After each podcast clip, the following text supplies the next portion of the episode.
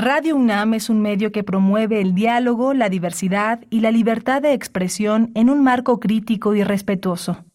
Los comentarios expresados a lo largo de su programación reflejan la opinión de quien los emite, mas no de la radiodifusora.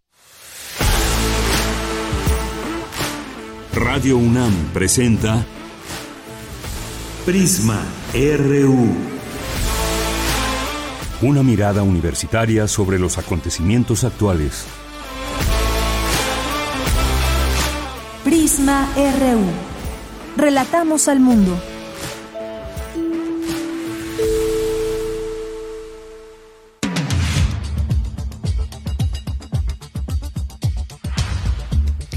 Muy buenas tardes, muchas gracias por acompañarnos aquí en Prisma RU y hoy es el Día Mundial de la Diabetes. Cada 14 de noviembre se conmemora este Día Mundial, que es una oportunidad para generar conciencia sobre este impacto, el impacto de esta enfermedad en la salud de las personas. Dicen que no hay mejor medicina que la prevención, así que eso es lo que siempre se busca, oportunidades que existen también para fortalecer la prevención, el diagnóstico o bien el tratamiento de la diabetes. Hoy hablaremos de este tema, lo haremos eh, más adelante en nuestra segunda hora y vamos a platicar con el doctor Eduardo González Quintanilla, quien es jefe del Departamento de Investigación y Desarrollo Educativo de la Dirección General de Atención a la Salud de la UNAM. Así, si que tienen, si tienen alguna pregunta, la pueden hacer llegar en nuestras redes sociales.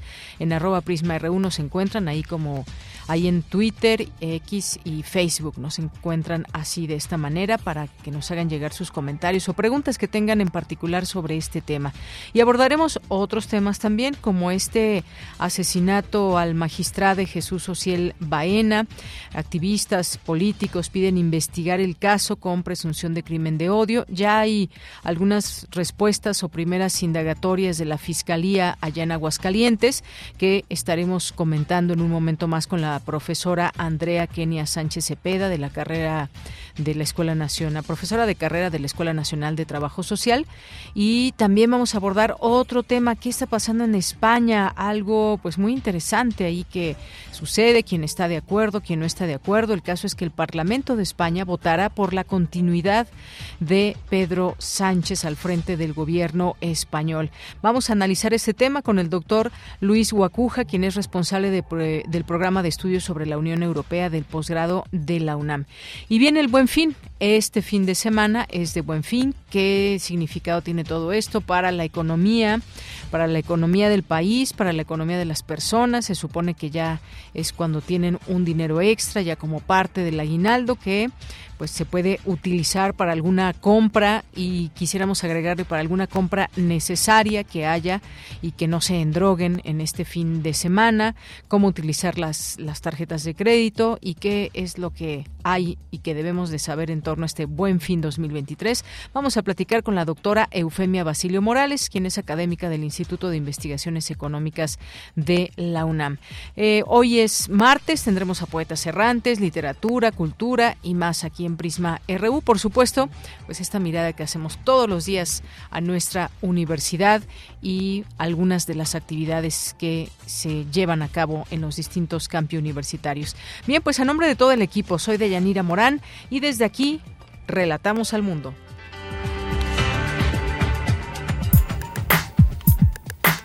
Relatamos al mundo. Relatamos al mundo.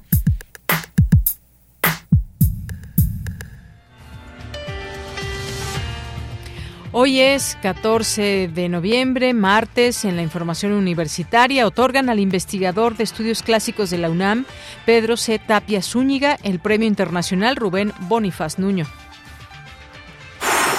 Se lleva a cabo en la Facultad de Ciencias Políticas y Sociales la premiación para tesis, ensayo y contenido multimedia sobre trata de personas analizan en la UNAM cómo influyen las redes sociales y la inteligencia artificial en la construcción de la democracia en México. Necesaria la regulación electoral y legislativa, aseguran académicos. En las y los menores preescolares, la falta de atención fuera del rango típico, la impulsividad y la hiperactividad son síntomas inequívocos del trastorno por déficit de atención e hiperactividad. Sin embargo, para un buen diagnóstico es necesaria la intervención de médicos, psicólogos y especialistas. En la información nacional, la Fiscalía General de Aguascalientes reveló que Dorian Daniel Nieves Herrera mató a Jesús Ociel Baena Saucedo, magistrade electoral del Estado.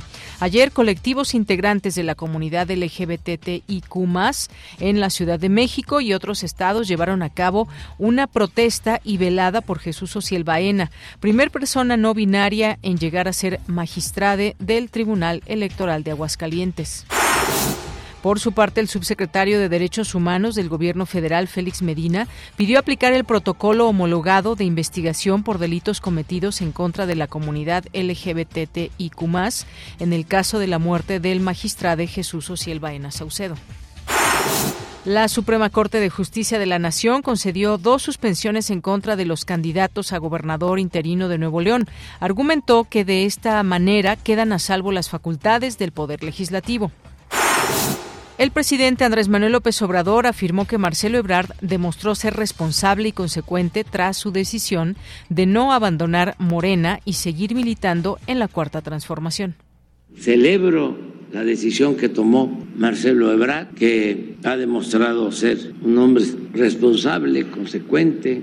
Es que en esto, por legítimo que sea el interés personal, siempre tiene que ponerse por delante el interés del pueblo, el interés de la nación. Eso es la política, es servicio, es un apostolado, no es una actividad lucrativa, es una actividad humana para apoyar al prójimo.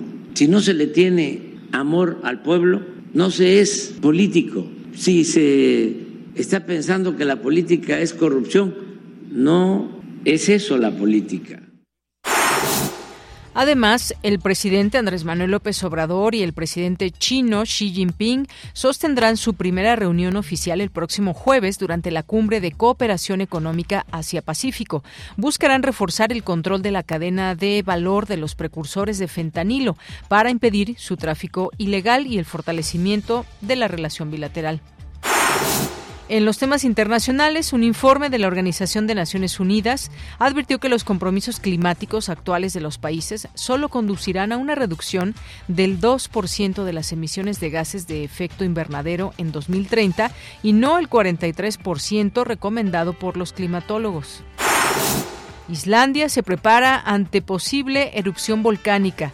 El desplazamiento del magma causó cientos de sismos en los últimos días, lo que podría ser una señal de una futura erupción volcánica.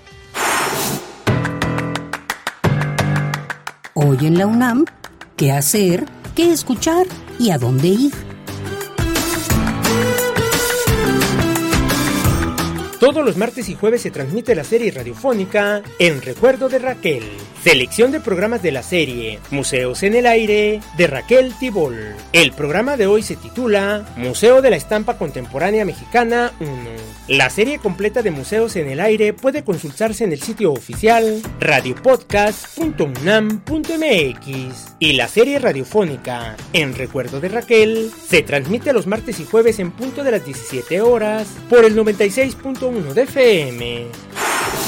¿Qué bachillerato o carrera elegir? La Dirección General de Orientación y Atención Educativa de la UNAM te ayuda a tomar la mejor decisión a través del OrientaFest primer festival de orientación vocacional, donde podrás conocer toda la oferta académica de nivel medio superior y superior que ofrece nuestra máxima casa de estudios. El Orienta Fest, primer festival de orientación vocacional, se lleva a cabo durante todo el mes de noviembre en las islas de Ciudad Universitaria, en un horario abierto.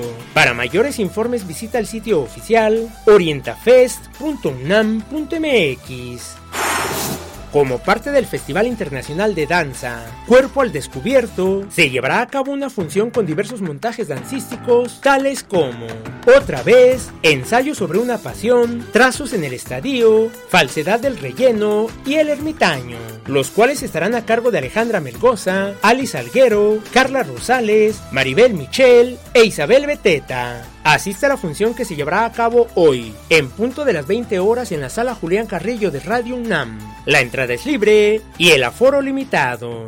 Para Prisma RU, Daniel Olivares Aranda.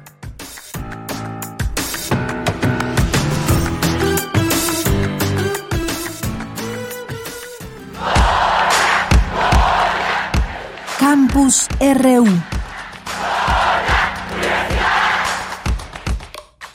Bien, estamos ya en el campus universitario, una de la tarde con 12 minutos. Me enlazo con mi compañera Virginia Sánchez. Se lleva a cabo la premiación para tesis, ensayo y contenido multimedia sobre trata de personas. ¿Qué tal, Vicky? Muy buenas tardes. Adelante. Hola, ¿qué tal, Deya? Muy buenas tardes a ti y al auditorio de Prisma RU. La cátedra de trata de personas que conforman distintas entidades de la UNAM llevó a cabo la premiación de tres convocatorias el noveno premio universitario de tesis, el séptimo concurso de ensayo y el sexto concurso de contenido multimedia, los tres sobre el tema de trata de personas. Durante la ceremonia de premiación, la directora de la Facultad de Ciencias Políticas y Sociales, Carola García, destacó la importancia de abordar este tema de la trata de personas que dijo atenta contra los derechos fundamentales y la dignidad de cualquier persona. Y para combatir este fenómeno se requieren esfuerzos combinados a nivel nacional e internacional y de la comprensión profunda de las causas y dinámicas que mantienen esta moderna forma de esclavitud. Por lo que la importancia de fomentar y premiar los múltiples trabajos que estudian e informan sobre este problema global se realizó con esta premiación. Escuchémosla. La Carta de Trata de Personas lo que busca es construir o fortalecer la capacidad de acción, de reflexión, de indignación ante las violencias y por ello promueve estos concursos en licenciatura, maestría, doctorado, ensayos, podcasts. Nuestro deber es construcción de universitarios con un gran compromiso de enfrentar todas las injusticias. Nos da un enorme gusto que esta cátedra tenga esa capacidad de poder dar salida, cuenta a esta indignación, a este deseo de ser un México mejor y decirles que todos los trabajos van a ser publicados en la página de la Cátedra de Trata de Personas y nuestra idea es que esto ayude para que muchos más se sumen a, sin duda, el gran reto de nuestras generaciones, enfrentar las violencias. Bueno, ahora escuchamos a Mario Luis Fuente Alcalá, él es titular del patronato de la UNAM y de la Cátedra de Trata de Personas, quien pues justo como escuchamos señaló que esta cátedra busca actuar ante las violencias. Ahora sí escuchemos a la directora de la Facultad de Ciencias Políticas y Sociales de la UNAM, Carola García.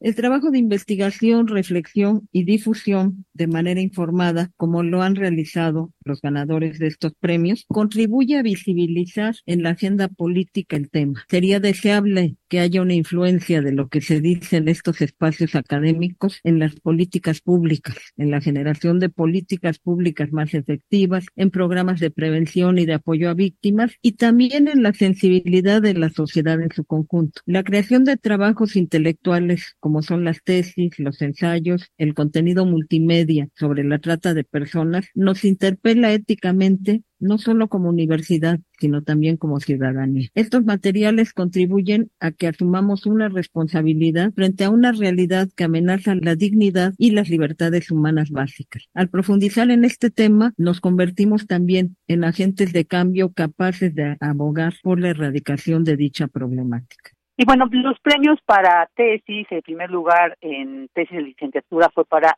trato de la niñez y maltrato institucional en centros de asistencia social, la gran familia de la ciudad de los niños, un estudio comparativo de Jessica Cruz López, egresada de la Escuela Nacional del Trabajo Social, y de tesis de maestría para la trata de personas en la Ciudad de México en manos de todas y todos, de Jessica Valencia Olivares, egresada de la Facultad de Derecho de la UNAM.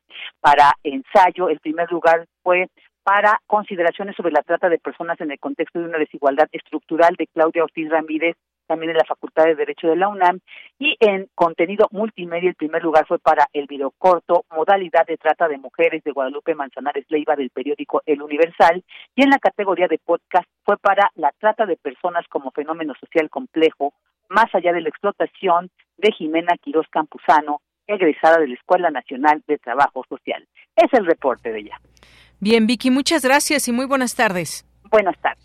Vamos ahora con Dulce García. Las redes sociales y la inteligencia artificial influyen en la construcción de la democracia. Cuéntanos, Dulce García, muy buenas tardes. Así es, Deyanira, muy buenas tardes aquí en auditorio. Deyanira, con miras al proceso electoral de 2024, la cátedra Francisco y Madero de la UNAM inauguró el seminario Estado Tecnológico y Sociedad de la Información, Retos para la Política y la Democracia Mexicana.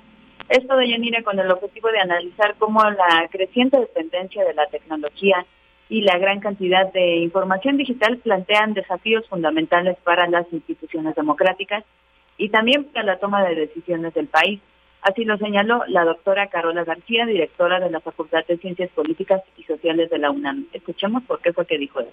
En México se ha dado un incremento en la implementación de tecnologías en el ámbito gubernamental, como es la digitalización de servicios, la generación de datos masivos, la promoción de una mayor participación ciudadana por medio de la innovación y la apertura. Sin embargo, todo esto plantea nuevos retos. La ciberseguridad pues se convierte en una preocupación primordial, pues los datos y la confianza en las instituciones gubernamentales en muchos casos pueden verse comprometidas.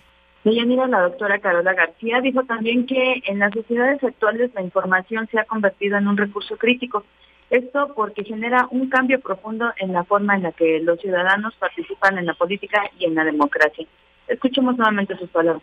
Sin embargo, el exceso de información también que existe, pues ha dado lugar a la difusión de rumores, de información no verificada, que plantea serios problemas en términos de que son materiales que circulan muy rápidamente, que se quedan en la red. Y eh, el uso también de recursos, por ejemplo, yo hablo últimamente de la tiktokización de la política, que más que contribuir a un debate serio informado, pues estaba analizando el debate político. Y bueno, Deyanira, en la inauguración de este seminario también estuvo presente el doctor Fernando Castañeda, él es presidente del Comité Académico de la, de la Cátedra Francisco y Madero y advirtió que la inteligencia artificial es capaz de llegar a un nivel de falsificación tan grande que nos haga dudar de la veracidad de las declaraciones de los políticos, por ejemplo. Escuchemos.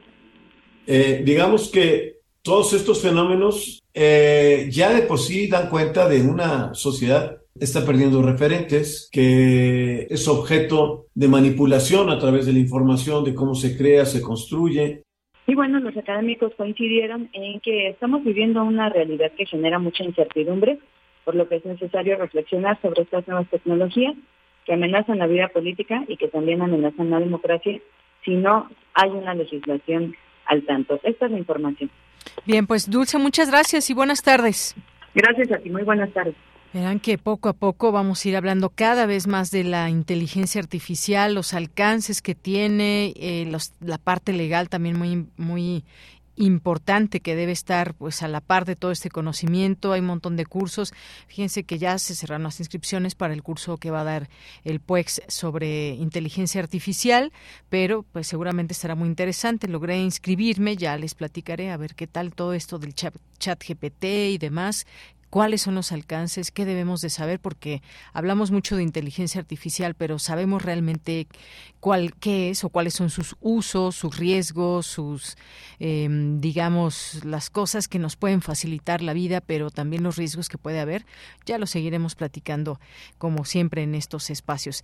Bien, pues continuamos ahora con Cindy Pérez Ramírez. Entrega a la UNAM el Premio Internacional Rubén Bonifaz Nuño. ¿Qué tal, Cindy? Muy buenas tardes. Adelante. ¿Qué tal, Deyanira? Es un gusto saludarte. Muy buenas tardes. La creación del Premio Internacional Rubén Bonifaz Nuño a partir del 2022, bajo el auspicio del Instituto de Investigaciones Filológicas, reconoce la trayectoria o las aportaciones que hayan hecho al estudio de la obra del gran filólogo mexicano.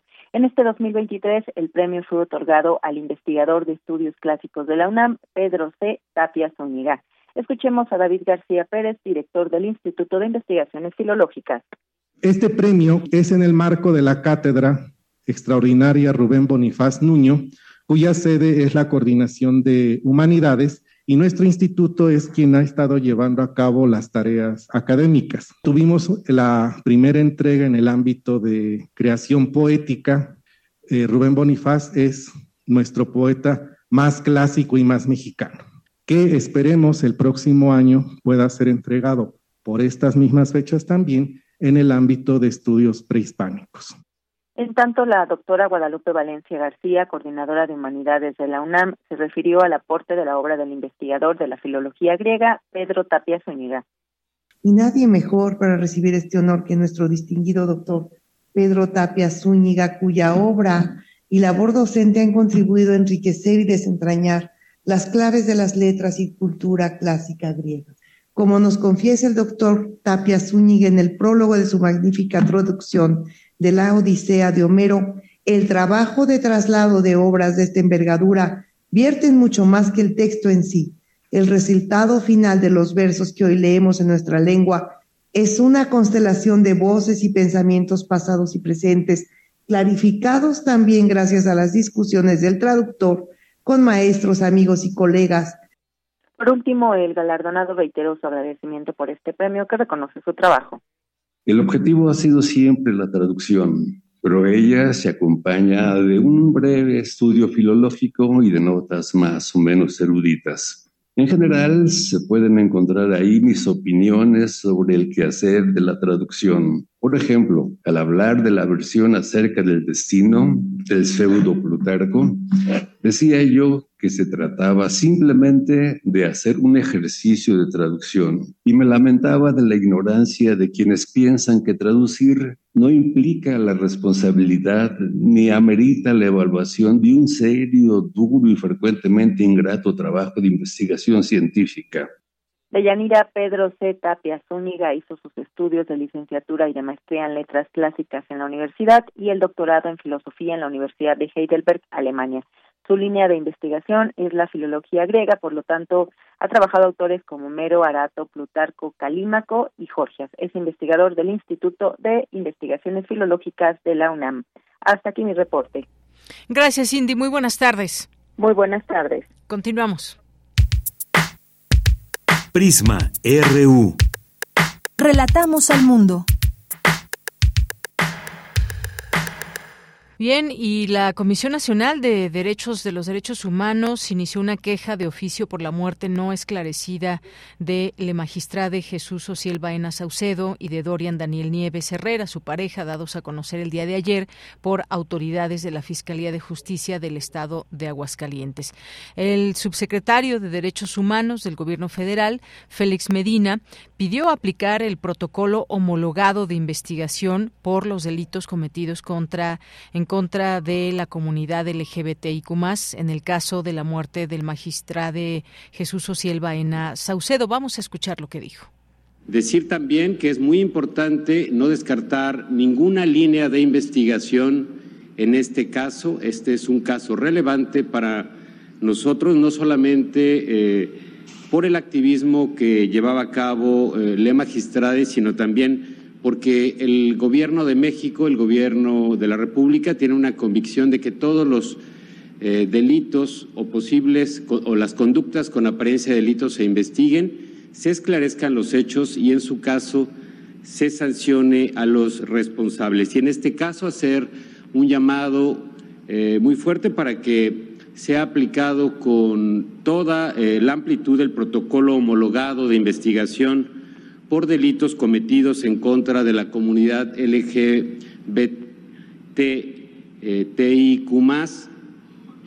y de igual forma que se apliquen los criterios de interseccionalidad y de perspectiva de género al analizar este caso, que no se descarte ninguna prueba y que también se tomen en cuenta análisis de contexto y otros elementos que nos permitirán conocer la verdad y llegar a la justicia.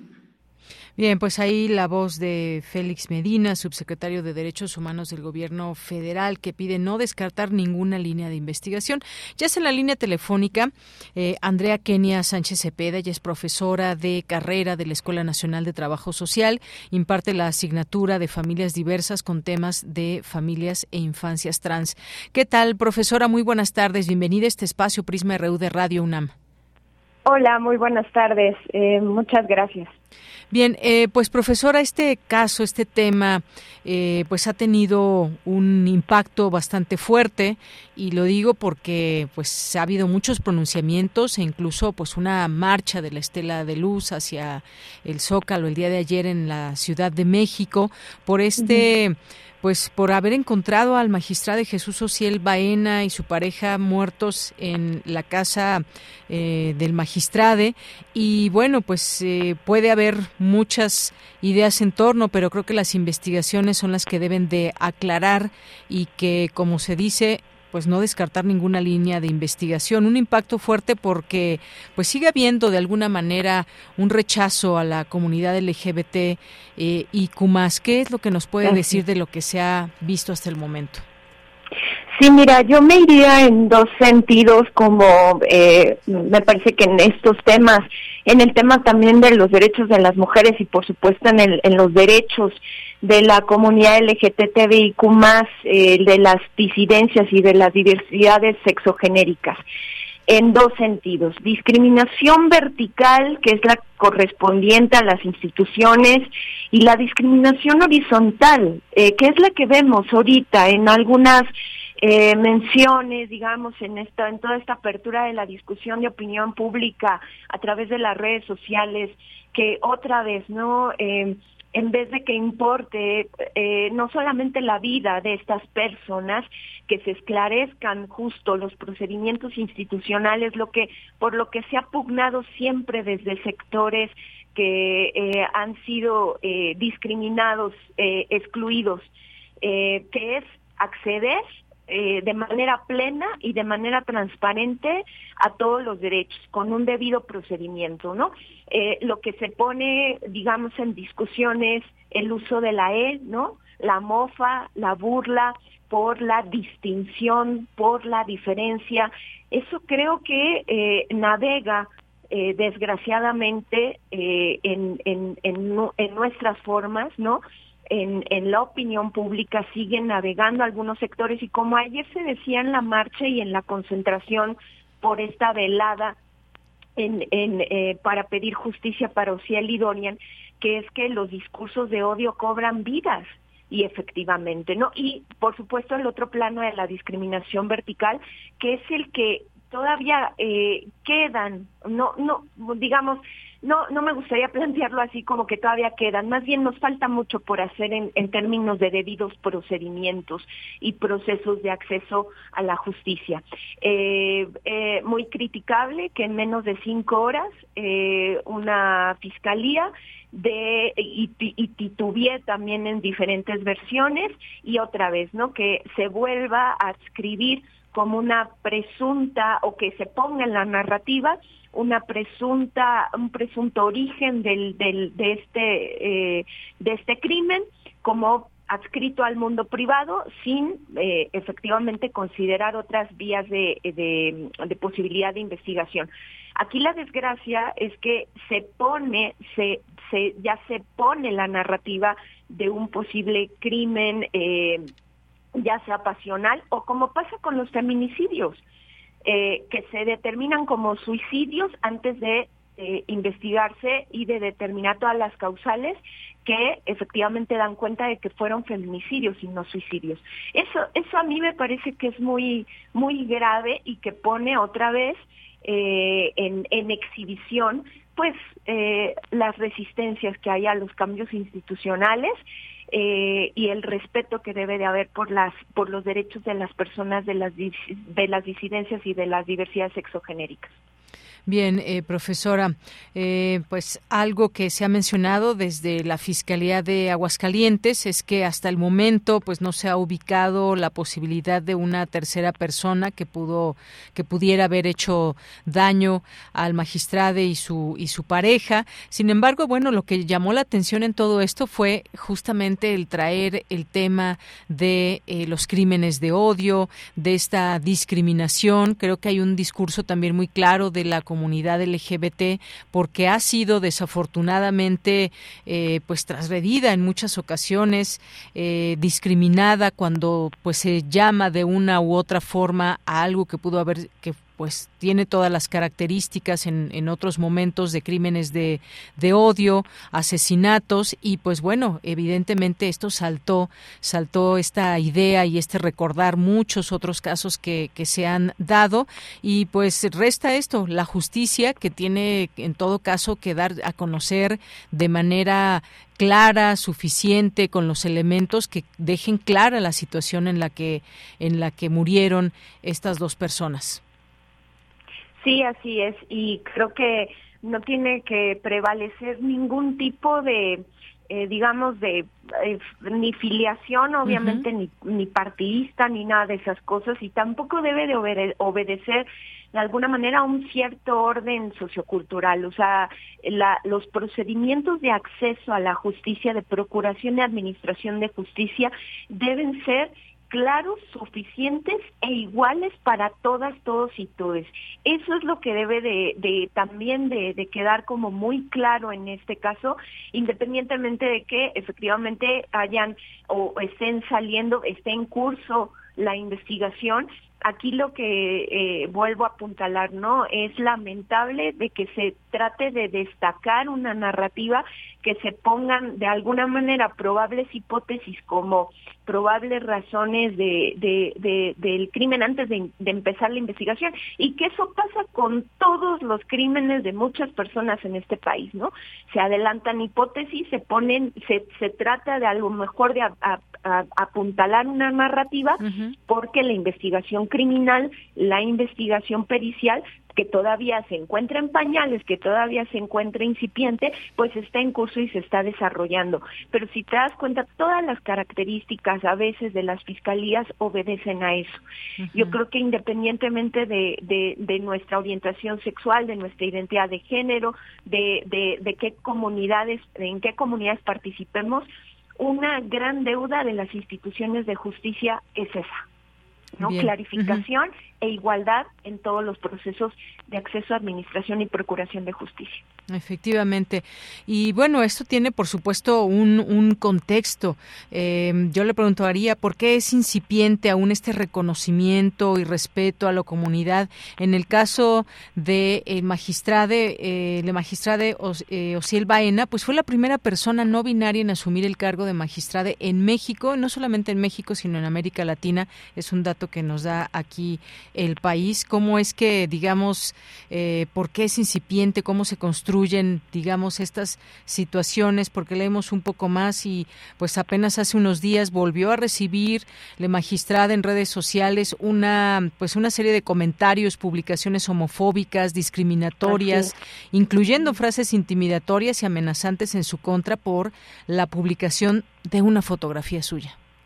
Así es que era lo que yo te comentaba, ¿no? Sobre esta eh, construcción horizontal entre las relaciones de socialización y de la construcción de opinión pública hacia las hacia las diversidades, hacia las disidencias y hacia lo que es distinto, hacia todo lo que interpela la el paradigma de lo de la normalidad. Mira, yo yo diría que, que no yo no diría que eh, nos está haciendo falta, no, creo que estamos viviendo un tipo de regresión y que eso se ve también, se, se está viendo muy evidente después de la pandemia.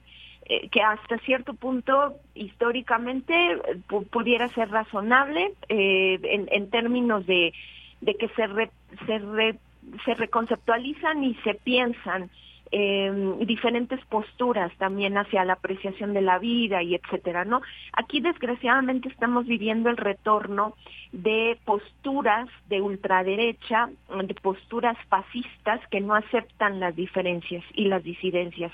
Y eso se está eh, viendo más crudo, se está acentuando, como lo digo, después de la pandemia y que también está construyéndose eh, discursos eh, incluso que, que, tienen que ver con lo político, que tienen que ver con lo partidista, con lo sociopolítico, vamos a decirlo así, y que eh, y, y, obviamente que también se inscriben en la vida cotidiana y en la interacción de comunicaciones como pasa en las redes sociales y de la cual por eso el magistrado tuvo esos comentarios intimidatorios. Aquí, aquí me gustaría también apuntalar eh, toda la, toda la crudeza que tiene la cuestión trans y la cuestión no binaria. El, el, el hecho ya eh, eh, de que, por ejemplo, no solamente se exhiba una foto, sino que el magistrado tenga un papel relevante dentro de una institución, dentro como un como un empleo no solamente formal, sino institucionalmente formalmente establecido y que eso no gusta a, los sectores, a estos sectores de alguna manera que piensan que eh, eh, las estructuras institucionales, que las organizaciones sociopolíticas que deben de organizar, que deben de llevar, digamos, la delantera o quienes deben de estar liderando eh, tanto una institución como una provincia, como un estado mismo y todo, deben de tener ciertas características. Eso eh, es muy crudo y es muy fuerte, sobre todo para las personas que deciden eh, abierta, abiertamente decir, yo eh, transiciono, yo no estoy de acuerdo con la identidad de género asignada al sexo biológico o, como en el caso del magistrado, ¿no? Que se declaran como personas no binarias. Eh, hay una idea de que se castiga no solamente lo diferente, sino pues en una sociedad completamente patriarcal también se castiga la no se, se castiga la no determinación no se castiga como eh, la insisto lo lo lo que lo que aparece ahí interpelando sobre todo la autoridad eh, el machismo la normalidad que eso es lo que eh, aquí llama la atención. Y estamos viviendo regresiones inclusive en sectores eh, más jóvenes. Eso a mí me gustaría como apuntalarlo y, y, que realmente repensemos en los riesgos también de la construcción, desde la narrativa, desde nuestras interacciones sociales, pero por supuesto también la que tiene que ver eh, en dentro de las instituciones, ¿no? Materializada en procesos de garantía de derechos. Claro, cómo estamos aprendiendo el respeto hacia la otra persona.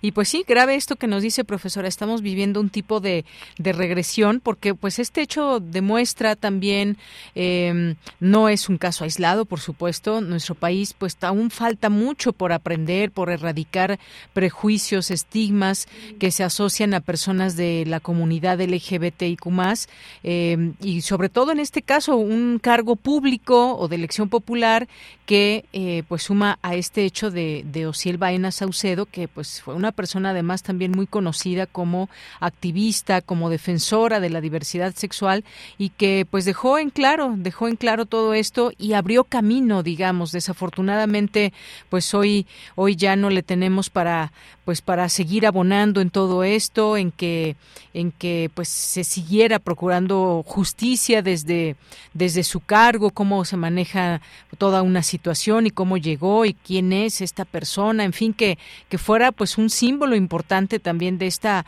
de esta apertura. Así que pues nos quedamos con esto, falta mucho mucho aún por aprender en nuestro país. Muchas veces pensamos aquí en la Ciudad de México hay una mayor apertura a todos estos temas, hablarlos. Bueno, hubo una reacción importante que no debemos desdeñar el día de ayer, pero a nivel, digamos, de otros estados y demás, creo que aún falta más todavía por hacer. Y a nivel, perdón, si me, si me lo permites apuntalar, eh, cómo estamos batallando con nuestros propios miedos y eso parecería como una cosa muy privada y todo, pero eh, incluso tiene que ver con una poli con la política educativa, ¿no? Ya ves, mm, bueno, también hace días, ¿no? Toda la discusión que se abra, se aperturaba con los con los libros de texto gratuitos, o sea, tiene que ver miedo, con políticas. Sí, exacto. O sea, tiene que ver con con políticas educativas de amplitud, de, de con enfoque de derechos humanos, con amplitud del reconocimiento de las diferencias, no solamente las exogenéricas, las de clase, las, las de la, las de raza, las de las culturas, las étnicas, las, ¿no? O sea, las, las de formas de vida, ¿no? Y eh, tiene que ver también con un política de salud mental porque no no para todos, o sea, cuando yo les digo, bueno, tenemos que revisar cómo estamos batallando con nuestros propios miedos. Pues sí, tenemos que tener acompañamientos, mecanismos psicosociales que nos permitan eh, estar o en digamos en una condición eh, favorable para poder construir relaciones sanas, convivenciales, eh, afectivas y sanas.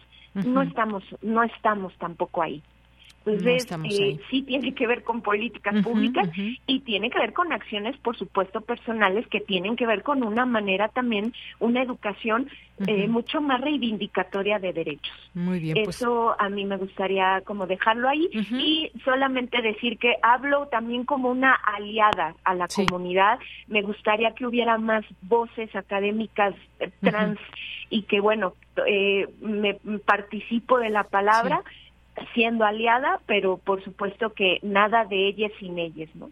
Claro, pues profesora, muchas gracias y dejamos este mensaje. No nos asustemos, mejor hablemos del tema para lograr abrir, seguir abriendo camino. Pues muchas gracias, profesora Andrea Kenia Sánchez Cepeda.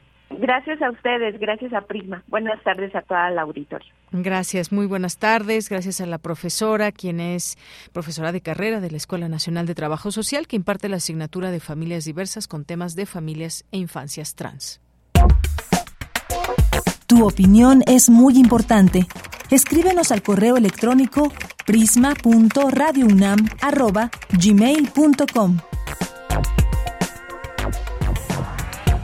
¿Y qué está pasando en España? Pues el presidente del gobierno español, el socialista Pedro Sánchez, se someterá el próximo jueves a una votación en el Parlamento para formar un nuevo ejecutivo, con un triunfo asegurado gracias al apoyo de los independentistas catalanes a cambio de una pues de una ley de, amnistía, una ley de amnistía que pues ha causado mucha polémica allá en España. Doy la bienvenida al doctor Luis Guacuja, responsable del programa de estudios sobre la Unión Europea del posgrado de la UNAM. Doctor Luis, ¿cómo está? Buenas tardes.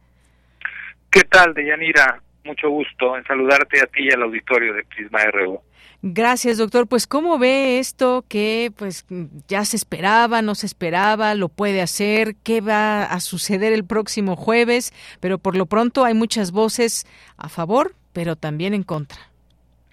Sí, quizá habría que habría que hacer un pequeño recorrido histórico, recordar que España eh, vivió la dictadura más larga del siglo XX y que le costó mucho trabajo reconstruir su vida democrática después de una transición eh, que para muchos es ejemplo, porque pues hubo que llegar a acuerdos con eh, justamente con distintas voces, con distintos sectores, empresarios, trabajadores, las comunidades autónomas. Por eso España se construye de, acuerdo a su constitución de 1978 como un Estado eh, social y democrático del derecho, de derecho, pero que reconoce al mismo tiempo a estas 17 comunidades autónomas el plurinacionalismo y regionalismo que existe en España y que es parte de su estructura.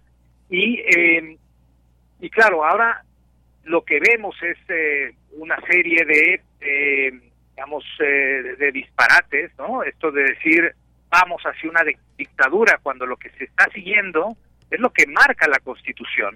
El presidente Pedro Sánchez decidió adelantar las elecciones, lo decidió en, en, mayo, se disuelve el, el, Parlamento, en julio se, se, llevan a cabo las elecciones generales y es cierto que el Partido Popular obtuvo más votos, pero no le alcanzó para formar gobierno, es una, es una democracia parlamentaria y los sistemas parlamentarios gana y digamos puede llegar a gobernar no quien tiene más votos, sino quien tiene los votos necesarios, los escaños necesarios para formar gobierno. Y el Partido Popular no pudo hacerlo en esa alianza extraña con, con el partido de extrema derecha Vox, pero además con una campaña de odio contra todos, ¿no? Eso le eh, complicó al propio Partido Popular eh, conseguir los otros votos que le hacían falta. Y ahora lo que vemos es la siguiente etapa, que le corresponde al Partido Socialista, eh, y ya ha conseguido los votos, ya ha conseguido los votos de eh, no solo de, Sumar, sino también de los partidos regionales, de Bildu, del Partido Nacionalista Vasco, de Esquerra Republicana por Cataluña y de Junts, el partido, digamos, independentista. Entonces, eso es lo que le va a permitir a Pedro Sánchez llegar a esta apuesta esta semana para conseguir la votación que le permita un eh, nuevo gobierno de corte progresista. Así es, doctor. Y, creo que bien vale la pena un análisis de qué negoció, qué se negoció con esta ley de amnistía, qué pasa con este partido vasco, qué es lo que mantiene, digamos, esta posibilidad de eh, con el Partido Socialista Obrero Español.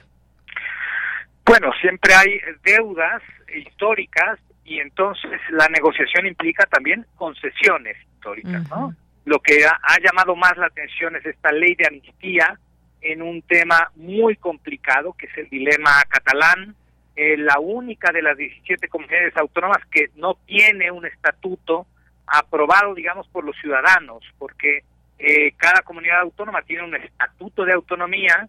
Cataluña lo aprobó en 2006, aprobado además por las Cortes, o sea, por el Congreso español, por un referéndum en Cataluña, y se echó para abajo por parte del Partido Popular que eh, presentó un recurso ante el Tribunal Constitucional y dejaron, digamos, fragmentado este este estatuto. Y de, y de allá venimos. Esto, el Tribunal Constitucional emite su fallo en el 2010 y aquí empieza, digamos, una actitud muy intransigente del Partido Popular, entonces la presidencia la tenía Mariano Rajoy, acosando, además, eh, no solo política, sino judicialmente a, a los catalanes, lo cual despertó aún más o acentuó el sentimiento independentista, se celebra un referéndum en 2014 que se declara inválido y eh, después, bueno, se celebra otro más en 2017, ¿no? Esta imagen del primero de octubre donde los policías cargaron contra las personas que iban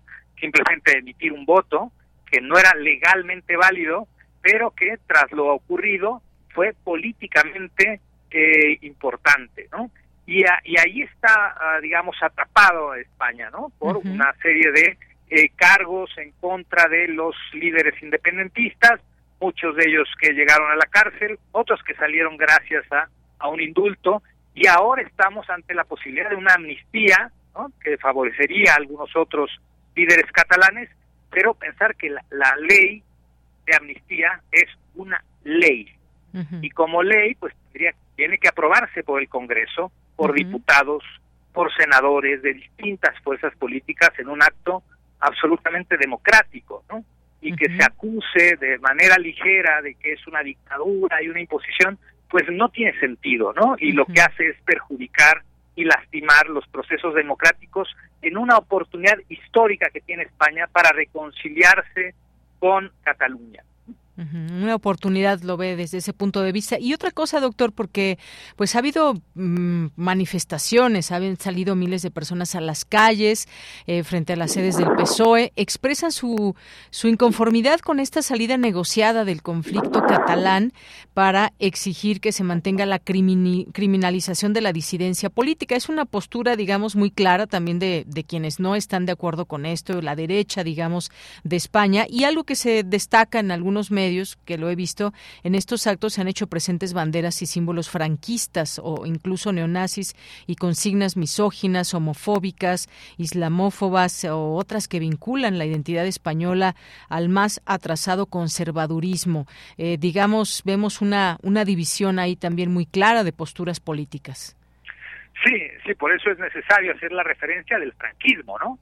Donde también, hay que recordar, hubo una ley de amnistía contra los líderes franquistas. ¿eh? Entonces, no es que la amnistía sea un invento de, hace 10 minutos, de Pedro Sánchez. sino que la hay en, todas partes del mundo, en nuestro país, en fin, y es, digamos, es un elemento de, conciliación importante. Muchos se manifestaron antes de saber lo que dice la propuesta, ¿no? Ahora eh, ya se presentó ante el Congreso de los Diputados, el Senado ha tratado de dilatar esto como lo hizo cuando había acusaciones en contra de, del, rey Juan Carlos, ¿no? que tiene eh, una larga cola de deudas eh, más allá de escándalos sexuales y, y, de, desvío de recursos. Eh, y bueno, está este dilema alimentado por las falsedades también, las falsedades que se dicen no solo por los políticos irresponsables, ¿no? que de manera ligera pueden aventar estos términos como dictadura, este, se acabó el Estado de Derecho, se acabó España, sino que también los medios participan en ello, ¿no? Hace unos días, un diario español, el diario ABC, eh, que sí es de corte más conservador, por supuesto, pero se atrevió a poner en un encabezado que se había pactado la independencia de Cataluña, cosa falsa, ¿no? Pero se atreven a ponerlo en un encabezado a, para alimentar de alguna manera pues eh, este ánimo encendido que vemos en las calles que poco tiene que ver con la democracia. Hay un proceso democrático eh, de absoluta sintonía con lo que marca la Constitución española, pero vemos de otro lado la frustración ¿no? del Partido Popular que no pudo ¿no? lograr los consensos necesarios, a pesar de haber tenido más votos en la elección, para formar gobierno. ¿no? Y ahora parece que la pretensión es querer negarle a los socialistas esta posibilidad, que es la posibilidad normal, legal, eh, eh, bajo los esquemas de la democracia en España. Muy bien, pues se va a poner bueno. El debate comienza mañana, miércoles, y la votación tendrá lugar el jueves. Es lo que pues anunció la presidenta del Congreso de los Diputados, eh, Francina Armengol, y ya estaremos comentándolo qué pasa allá. Pero pues por supuesto que es eh, pues prácticamente un triunfo asegurado, digamos, debido a este apoyo de los independentistas. Ya lo veremos en qué término se da. Por lo pronto, doctor, muchas gracias. Muchas gracias a ustedes. Un cordial saludo. Hasta luego. Muy buenas tardes. Gracias al doctor Luis Guacuja, responsable del programa de estudios sobre la Unión Europea del posgrado de la UNAM. Continuamos. Queremos escuchar tu voz. Síguenos en nuestras redes sociales. En Facebook como Prisma RU y en Twitter como arroba PrismaRU. Hablemos ahora del buen fin. ¿Qué, cómo debe, cómo podemos terminar un buen fin sin gastar tanto dinero, sin que pues sean eh, las tarjetas sobregiradas, sin fraudes eh, cibernéticos y más. Bueno, hagamos que este sea un buen fin y pues queremos hacerles algunos consejos y demás. Ya está en la línea telefónica la doctora Eufemia Basilio Morales, académica del Instituto de Investigaciones Económicas, sus líneas de investigación, política fiscal, finanzas públicas, deuda pública y crecimiento económico. Doctora, bienvenida buenas tardes. Hola, mira, buenas tardes. Muchas gracias por la invitación y bueno, es un gusto estar con ustedes el día de hoy. Gracias, doctora. Pues, ¿qué le parece de nueva cuenta un año más de Buen Fin 2023? La economía de la gente está para un buen fin. ¿O qué nos puede decir? Pues así es, Deyanira, ya el eh, buen fin que será en esta ocasión del 17 al 20 de noviembre. eh, digamos que eh, en cifras estamos mejor que, el año pasado, la inflación ha, bajado, eh, se habla de que hay recuperación de empleos, aunque bueno, no estamos en, bonanza, pero se puede hablar de una mejor situación comparada con, con el año anterior, pero a pesar de ello, pues siempre hay que ser responsables ¿no? en las compras. ¿Y cómo logramos esta responsabilidad? Estoy en la página del buenfin.org si alguien quiere entrar y pues vean de qué se trata esto, todos los, los derechos que se tienen como consumidores, como compradores, cómo comprar seguro, eh, incluso pues se habla de aprender a leer, a vender en línea, recomendaciones, prevenciones de fraudes y un montón también de empresas que participan en todo esto. ¿Qué, qué es lo principal que debe saber un, un eh, comprador en este buen fin, doctora? Sí, pues eh, principalmente habrá que, comprar en establecimientos eh, seguros, ¿no? Eso es muy importante, eh, saber qué establecimientos están, bueno, dentro del programa de el Buen Fin, porque sabemos que también muchos hacen, se aprovechan de esta situación y finalmente no fingen tener ofertas que realmente no son tal. Entonces, entrar a asegurarnos, ¿no? Que estamos comprando en sitios de confianza, ya sea en sitios web, que a veces nos da eh, más miedo algunos entrar y saber que pues, realmente estoy pagando a un eh, sitio con identidad oficial y que me va a llegar a mi casa o no. O también si voy en tiendas físicas, verificar que estos eh, sean formales y confiables, ¿no? Para finalmente poder reclamar en el caso de que no esté de acuerdo con el producto. Entonces tendré que estar segura de ello y bueno, si son por internet, asegurarme, ¿no? Que son sitios confiables y verificados.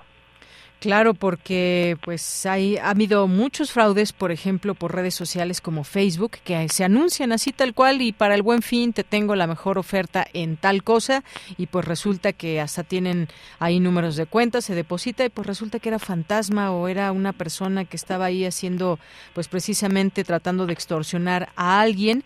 Eh, mejor, más allá de estar cazando por supuesto importante, las mejores rebajas, también hay que estar cazando a los establecimientos confiables para que pues se compruebe que esta empresa realmente pues es una empresa que está ofreciendo un producto.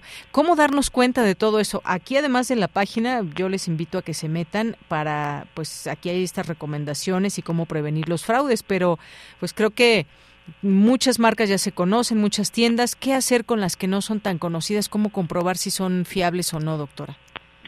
Pues yo creo que acercarnos eh, de entrada a Profeco, a, hay una página dentro de eh, es www.go.mx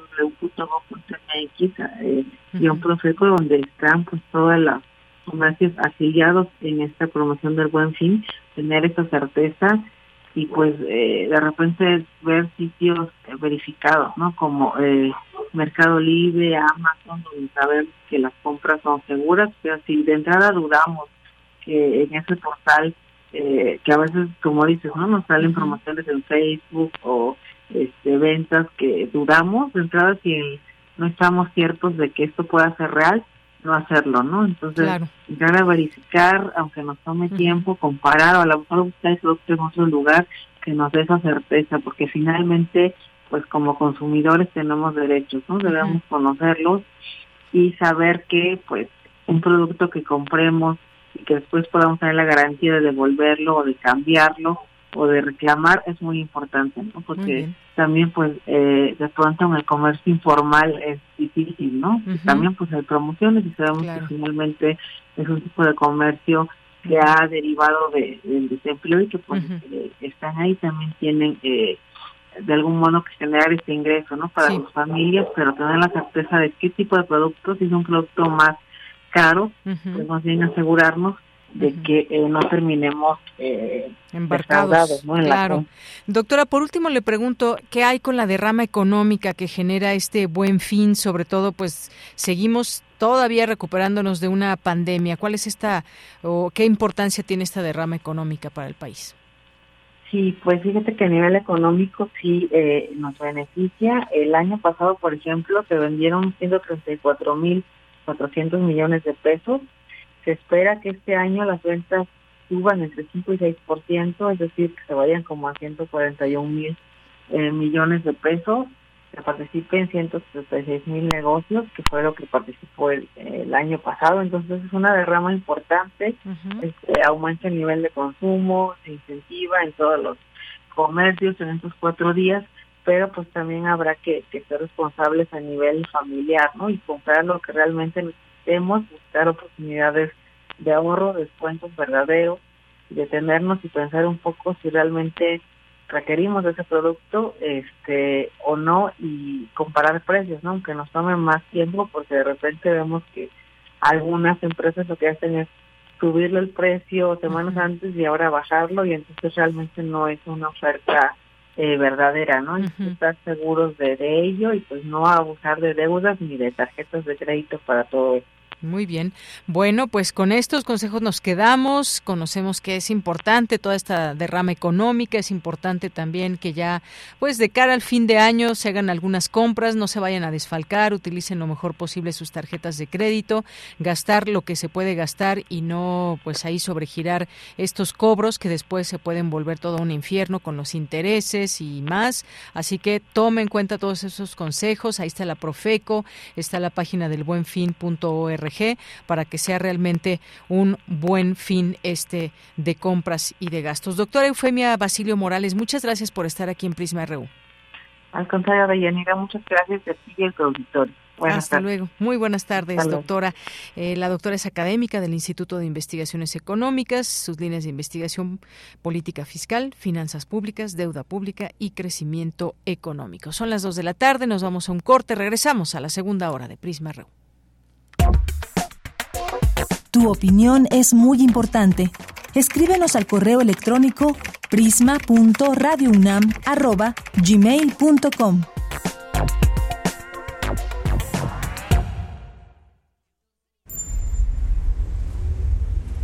XEUN 96.1 de frecuencia modulada. 860 de amplitud modulada.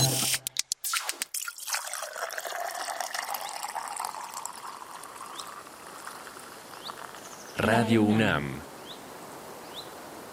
Experiencia sonora. Aquí en la Ciudad de México, ¿no sientes que vivimos como en un cuento? Dicen que ahora sí van a arreglar el metro. Pero cada día está peor. Dicen que han invertido en servicios, pero tú cada día tienes menos agua por las fugas. Pero ahora sí se les va a acabar el cuento. Nuestra ciudad nos necesita. Sé parte de la solución. PAN Ciudad de México. Mensaje dirigido a la militancia y simpatizantes del PAN. Mensaje dirigido a militantes, simpatizantes y Consejo Nacional de Morena. Con los gobiernos de Morena en la Ciudad de México, estamos haciendo realidad la cuarta transformación. Las y los estudiantes de preescolar a secundaria pública tienen una beca mensual. Hay nuevas preparatorias, universidades, hospitales, parques e internet gratis en toda la ciudad. Tenemos un mejor transporte público, digno, accesible y de calidad. Y la seguridad está en su mejor momento. Vamos por el camino correcto. En la Ciudad de México, la esperanza nos une. Morena, la esperanza de la Ciudad de México. Esto no es un promocional. Esto es un manifiesto. Contra la velocidad. Contra el ruido. Contra el algoritmo. Contra la individualidad. Contra lo que nos divide. Contra la automatización. Contra los likes. Contra las tendencias. Contra el consumo. Contra todo aquello que nos anestesia. Las pequeñas parolas. Un bálsamo contra la modernidad. Todos los jueves. 10 de la noche. Resistencia modulada. Radio UNAM. Experiencia sonora. Habla Alejandro Moreno, presidente nacional del PRI. Cuando los gobiernos del PRI creamos los libros de texto gratuito, no pensamos en el partido, pensamos en tus hijos. Cuando creamos los programas sociales, no pensamos en el partido, pensamos en tu familia. Cuando apoyamos con créditos a campesinos y a pequeños empresarios, pensamos en que tu familia crezca y le vaya bien. No somos perfectos, pero los priistas damos resultados y sabemos gobernar. Propaganda dirigida a militantes y simpatizantes del PRI. Precandidato único a la jefatura de gobierno de la Ciudad de México. Soy Salomón Chertorivsky, llevo 25 años trabajando por esta ciudad. Al frente del Seguro Popular logramos dar cobertura a más de 53 millones de personas. En la Secretaría de Desarrollo Económico comenzamos la lucha por aumentar el salario mínimo. A mí no me pueden acusar de tener negocios con inmobiliarias indebidos ni juntarme con criminales. Puedes estar seguro que lo que digo lo garantizo. Mensaje dirigido a simpatizantes, militantes e integrantes de la Asamblea Electoral Estatal Nacional. Proceso interno de selección y elección de personas candidatas a la jefatura de gobierno de la CDMX. Movimiento Ciudadano.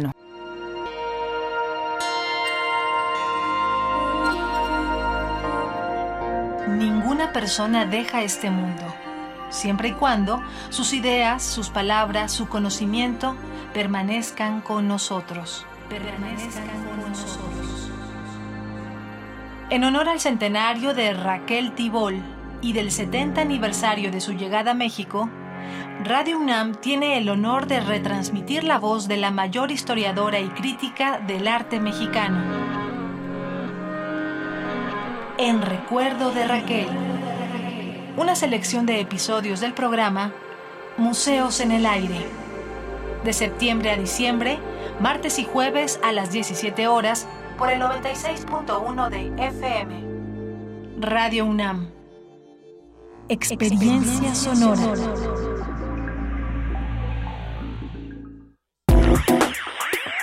Queremos escuchar tu voz. Síguenos en nuestras redes sociales. En Facebook como Prisma RU y en Twitter como arroba PrismaRU.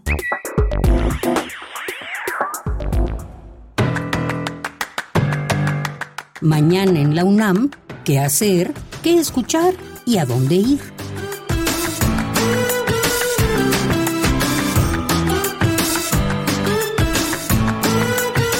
El Centro de Investigaciones sobre América del Norte de la UNAM organiza la conferencia Influencia económica y financiera de China en América Latina, implicaciones para la hegemonía estadounidense en la próxima década, que contará con la ponencia del doctor José Tenis de la Universidad Complutense de Madrid, así como los doctores Claudia Maya y Juan Manuel Aguilar. La cita es el próximo 17 de noviembre en punto de las 11 horas en la sala de conferencias de la Torre 2 de Humanidades. O sigue la transmisión en vivo a través de las redes sociales del Centro de Investigaciones sobre América del Norte de la UNAM. El Seminario Permanente de Bioética de la UNAM organiza la sesión La deuda histórica del derecho de las mujeres a vivir libre de violencias. Conéctate mañana en punto de las 9 y 15 horas a través de las redes sociales del Seminario Permanente de Bioética de la UNAM. La Facultad de Ciencias Políticas y Sociales de la UNAM organiza la conferencia Crímenes de Guerra en Gaza, las duplicidades de los implicados, que contará con la ponencia del doctor León Rodríguez. La cita es mañana en punto de las 13 horas en la sala Fernando Benítez de la Facultad de Ciencias Políticas y Sociales de la UNAM. Para Prisma RU, Daniel Olivares Aranda.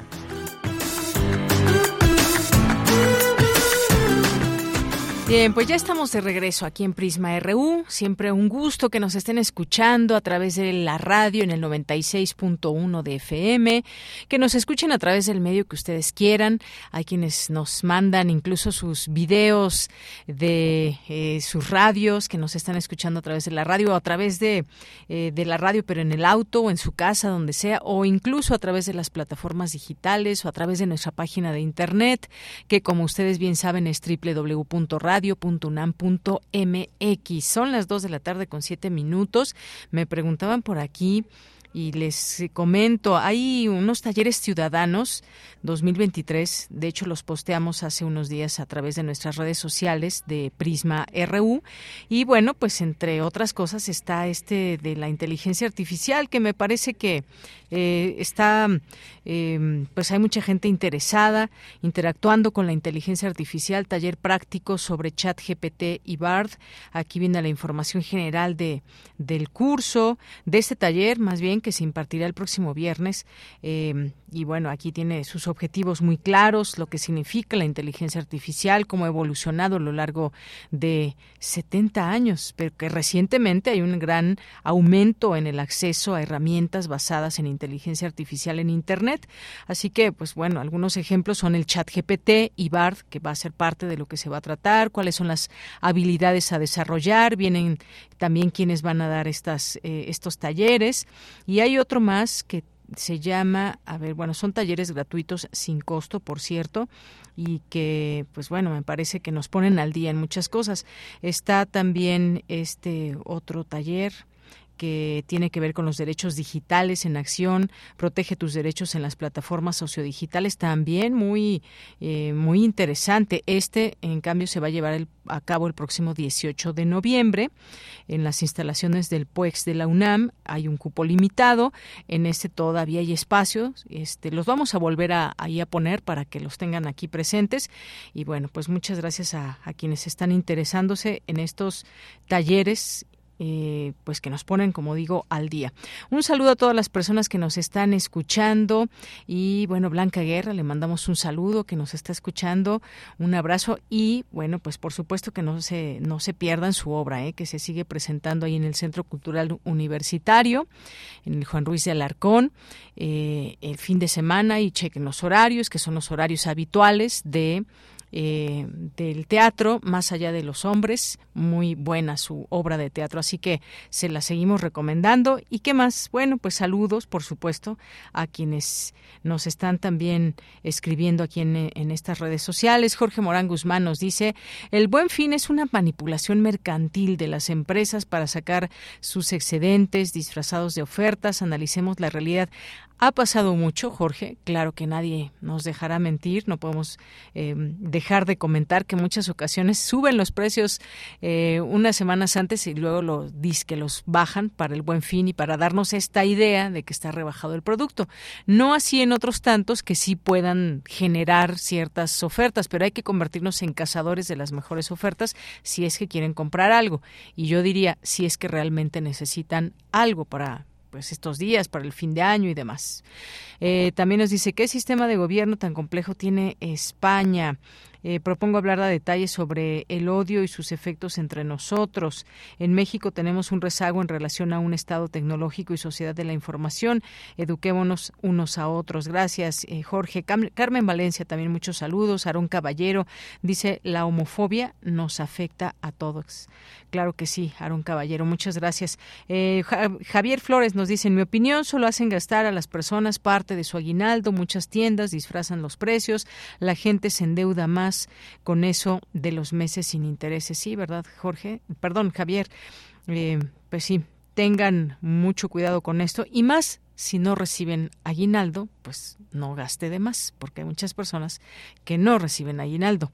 Eh, Jorge Morán Guzmán nos dice, gracias por su excelente trabajo. Eh, de Yanira, equipo de Prisma Reú, saludos, radio e internautas. Gracias, Jorge. Eh, también por aquí Rosario Durán, martes con M de Magnífico eh, Día para Todos. Muchas gracias Rosario, te mandamos saludos. Gracias también ahí al doctor Luis Guacuja, también que nos visita aquí en las redes sociales. Rosario, Rosario dice, todo un tema, sí, ayer vi que decían se iba a dar la independencia de Cataluña, pensé que fácil era hacerlo, pero ya vi que solo fue fake news. Efectivamente, no nos dejemos llevar por esas fake news que incluso, como nos decía el propio doctor, eh, pues muchas veces incluso de un medio español que puede generar estas noticias falsas, imagínense. Eh, Recordé también en la pandemia estas fotografías fake news que ponían féretros en Madrid y que fueron pues fotomontajes de, de Vox, de este partido ultraderechista español. Eh, Román Hernández García, buena tarde a todos y al, agradable equipo. Acompañar mi hora de comida con su plática. Gracias, Román. Buen provecho. Lorenzo Sánchez, es aberrante la homofobia, diabetes, igual a enajenación, inconsciencia, exceso de refrescos, mal cuidado de salud. Un abrazo. Oí que subían los refrescos de cola. Bueno, ya saben cuál. Pues bueno, mejor no hay que tomarlo. Digo, un consejo. Eh, también, ¿quién más por aquí? Bueno, pues quienes nos sigan, nos sigan escribiendo, muchas gracias. Javier nos dice siempre van a la más, se van a la más fácil. Crimen de odio.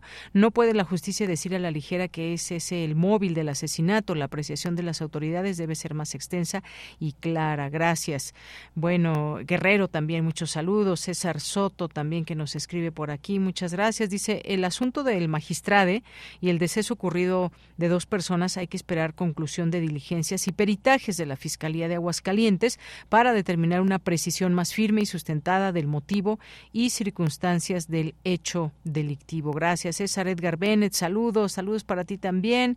¿Quién más está por aquí? Muchas gracias a todas las personas que están aquí. David Castillo Pérez también haciendo. Eh, pasando lista, que tengan un excelente martes, igualmente para ti, Rebeca Vega, también nos escribe, Héctor Díaz, Marcela Ramos, Jesús Manuel Hernández, ¿quién más, quién más nos escribe? Bueno, a todas y a todos les mandamos muchos saludos. Aaron Caballero ya lo mencionamos, bueno, si no, de nueva cuenta. Y Rosario nos dice, voy a empezar a hacer este pastel, lo hacen con, lo, lo conocen, es todo chocolate, se llama Bruce Matilda. Bueno, que te quede muy bien. Rosario, muchas gracias y nos vamos a la información en esta segunda hora con Cristina Godínez. La intervención de especialistas es fundamental para diagnosticar a un menor con trastorno por déficit de atención e hiperactividad. Adelante, Cristina. Buenas tardes, Deyanira. Un saludo para ti y para el auditorio de Prisma RU. La atención es una de las funciones primordiales para el aprendizaje, por lo que si niñas y niños en edad preescolar presentan alguna dificultad, esta puede relacionarse con problemas para la adquisición del conocimiento. María Teresa Monjarás Rodríguez, de la Facultad de Psicología de la UNAM, explicó que a partir de los cuatro meses de edad los humanos desarrollan los componentes básicos de atención.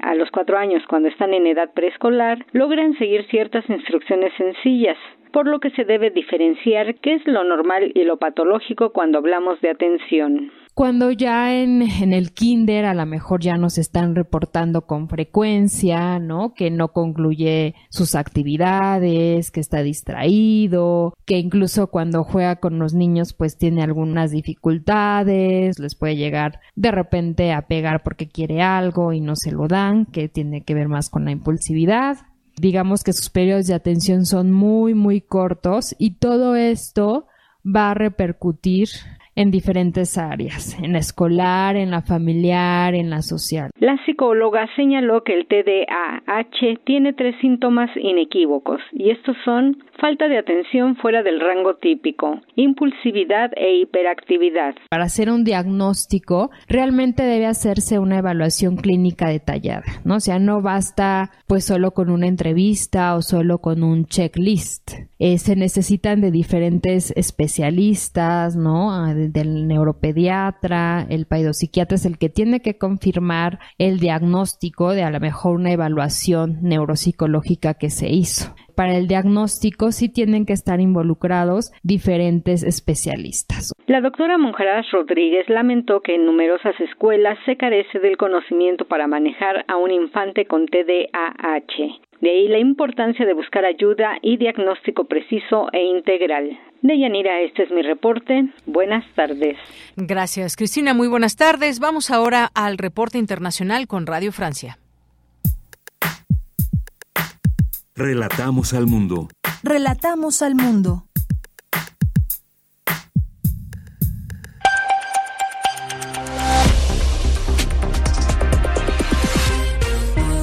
Bienvenidos a este flash informativo de Radio Francia Internacional. Ryan Bois lo hace en los controles. Hoy es martes 14 de noviembre. Estas son las noticias del mundo en tres minutos. Andreina Flores. Naciones Unidas sigue negociando con Israel para establecer pausas en el combate contra el grupo islamista Hamas y abrir corredores humanitarios en Gaza. Pide especialmente que se permita la entrada de combustible al enclave, algo que Israel no acepta, argumentando que ese combustible puede ser utilizado por Hamas. Escuchemos a la portavoz de la Agencia de la ONU para los Refugiados Palestinos, Tamara Al-Rifai. Pedimos que nos provean de combustible que será estrictamente utilizado para fines humanitarios. Lo garantizamos. No podemos aceptar menos que el mínimo para hacer funcionar la electricidad, el agua y los camiones. Vamos a un blackout total de Gaza. Mientras tanto, Israel avanza en el terreno y asegura que el grupo islamista Hamas se ha replegado en Gaza. Es la voz del ministro de Defensa israelí Joab Galant declarando que Hamas ha perdido el control de Gaza. Dice, los terroristas huyen hacia el sur, los civiles saquean las bases de Hamas y ya no confían en su gobierno. Nuestras fuerzas están cumpliendo su misión como estaba previsto, dice el ministro de Defensa israelí. En Bruselas se reúnen hoy los ministros de Defensa de la Unión Europea para definir la estrategia común en apoyo a Ucrania en el conflicto con Rusia. El ministro de Defensa alemán, Boris Pistorius, ya anunció que la Unión Europea no podrá entregar un millón de municiones a Ucrania antes de la primavera, como había prometido. En Francia, el presidente Emmanuel Macron anunció un fondo de emergencia de 50 millones de euros para atender a las víctimas de las inundaciones en el norte del país. 244 comunas se han visto afectadas. Unas 5.000 casas fueron destruidas total o parcialmente por las lluvias torrenciales, mientras que 1.400 personas han sido evacuadas desde el 6 de noviembre. En Islandia, la ciudad de Grindavik, de unos 4.000 habitantes, está en alerta máxima a causa de la posible erupción de un volcán. En cuestión de horas o días, la ciudad ha sido evacuada luego de que el magma que se desplaza bajo la corteza terrestre causara una grieta enorme de 15 kilómetros de largo en plena calle. La grieta expulsa calor y humo, así que el ambiente es de mucho nerviosismo. Y hoy es el cumpleaños número 75 del rey Carlos III de Inglaterra. Al mediodía se dispararon 41 cañonazos desde el Palacio de Buckingham. Así ponemos punto final a este resumen de RFI. Prisma RU. Relatamos al mundo. Bien, hoy es el Día Mundial de la Diabetes y debemos saber muchas cosas sobre esta enfermedad, debemos saber muchas cosas sobre, eh, sobre todo la prevención y si ya tenemos diabetes, pues cómo, cómo puede ser ese tratamiento, cómo vivir con esta enfermedad. Y bueno, pues le doy la bienvenida al doctor Eduardo González Quintanilla, quien es jefe del Departamento de Investigación y Desarrollo Educativo de la Dirección General de Atención a la Salud de la UNAM. Doctor Eduardo, bienvenido, buenas tardes. Muchas gracias por la invitación y muy contento de estar con ustedes. Gracias, doctor. Pues, eh, ¿cuál es este, digamos, servicio de orientación que debe haber y que hay desde nuestra UNAM que brinda la asesoría necesaria en un día como hoy? ¿Qué, qué es lo que nos recomienda saber sobre quienes, pues, no sabemos eh, si nos hemos hecho un examen que revele cuáles son nuestros índices para saber si tenemos diabetes o no, la glucosa? ¿Cómo, por dónde empezamos en todo esto para generar prevención? Doctor? Bueno, primero saber que la diabetes es un problema realmente mundial y es un problema en México. México ocupa el séptimo lugar de mayor prevalencia de diabetes en todo el mundo. entonces tenemos solamente estamos detrás de China, eh, India, Estados Unidos, Pakistán, Indonesia y Brasil. Nosotros estamos en el séptimo lugar y eso ya es preocupante ha habido un aumento y también tenemos de los primeros lugares en obesidad infantil. Y todo esto tiene que ver, y, esta pregunta que me haces es tal vez la más importante, con eh, nuestros hábitos. ¿sí? Los hábitos que hemos estado desarrollando nos llevan precisamente a que tengamos estos eh, niveles de diabetes que son preocupantes. ¿Y cuáles son estos hábitos que nos hacen este, tener este riesgo? Y pues, son pues, la obesidad y el sobrepeso son los detonantes. Por lo tanto, nuestros malos hábitos alimenticios, el abuso de productos ultraprocesados y fundamentalmente la falta de actividad física son los que están detrás de esto, este boom de diabetes en el mundo y en México, ¿no? Entonces, el, el, mensaje primero que tratamos de hacer a nuestros alumnos es precisamente el tener una buena alimentación, ¿sí? Y tener una actividad física. Esas dos cosas son fundamentales, ¿no? Junto con no fumar y el no consumo de alcohol y el no fumar porque resulta que el cigarro, el tabaquismo, la nicotina, eh, causa también resistencia a la insulina. Entonces, esta resistencia a la insulina puede llevar también a la diabetes. Entonces, el tabaquismo también está detrás de la, de la diabetes. Así es. Y, bueno, parece fácil, pero es justamente lo más difícil a veces, doctor. Llevar la dieta, llevar una constancia en el ejercicio, por lo menos cuatro veces a la semana, el tiempo. Y esto, pues si no lo llevamos a cabo, puede generar obesidad y sobrepeso, que además, digamos, de eh, no es... Eh, eh, digamos, es una, una llamada de atención. ¿Por qué lo más fácil puede resultar lo más difícil? ¿Qué es lo que falta para romper justamente con esta situación de no comer bien, de no, no hacer ejercicio? ¿Por qué nos cuesta tanto trabajo o cómo romper con esto? Pues es, una de las preguntas más importantes. Fíjate que una de las cosas que nosotros desde la universidad y de desde la Dirección General de Atención a la Salud estamos promoviendo es tener conciencia ser conscientes de que efectivamente nuestros hábitos alimenticios eh, y nuestra actividad física impactan en nuestra salud, déjame decirte que es el Día Mundial de la Diabetes, pero resulta que estos cuatro factores, los malos hábitos alimenticios, la falta de ejercicio, el consumo de tabaco y el consumo de alcohol, está detrás de 220 enfermedades, incluyendo todos los cánceres.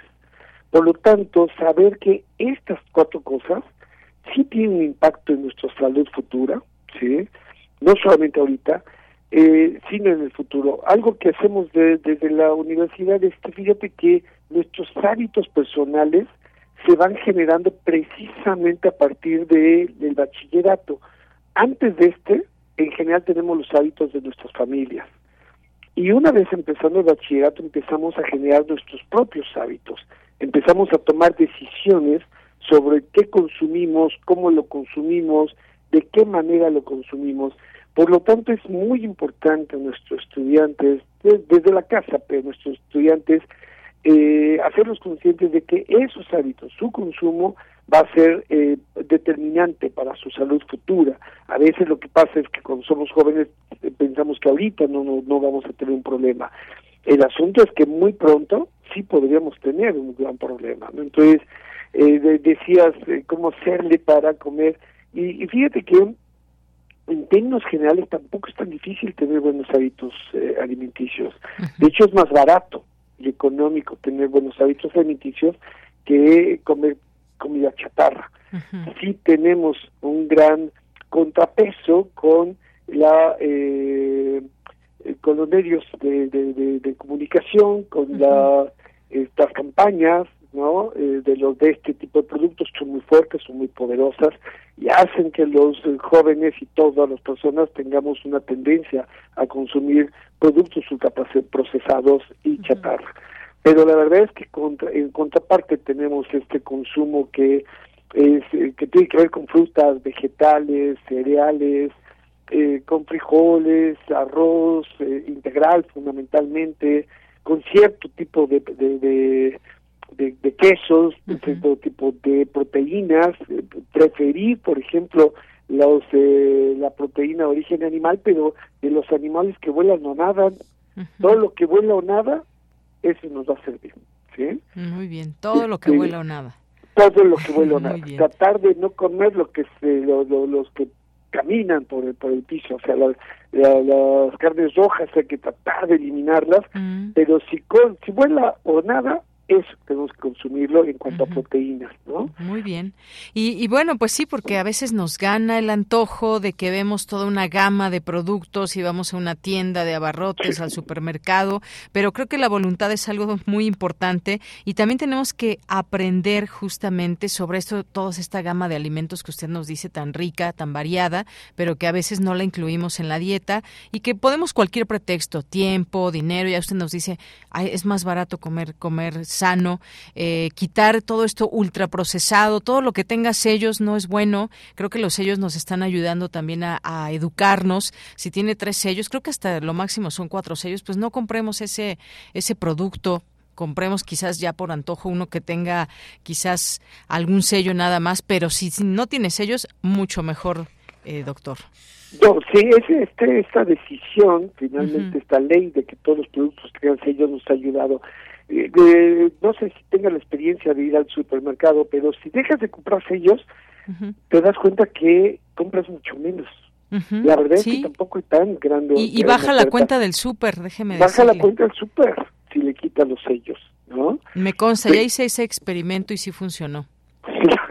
Sí, por supuesto. Fíjate, por ejemplo, consumir los yogur deslactosados, sin azúcares. Sin azúcar, que sí hay, ¿eh? Sí hay, no endulzados con nada. Sí, por supuesto. consumir quesos, los quesos, por ejemplo, frescos, como panela, sí. que son, que además son más económicos, tienen en sal, mucho más minerales, más calcio, más proteínas, y efectivamente no tienen grasa ni azúcar, ¿no?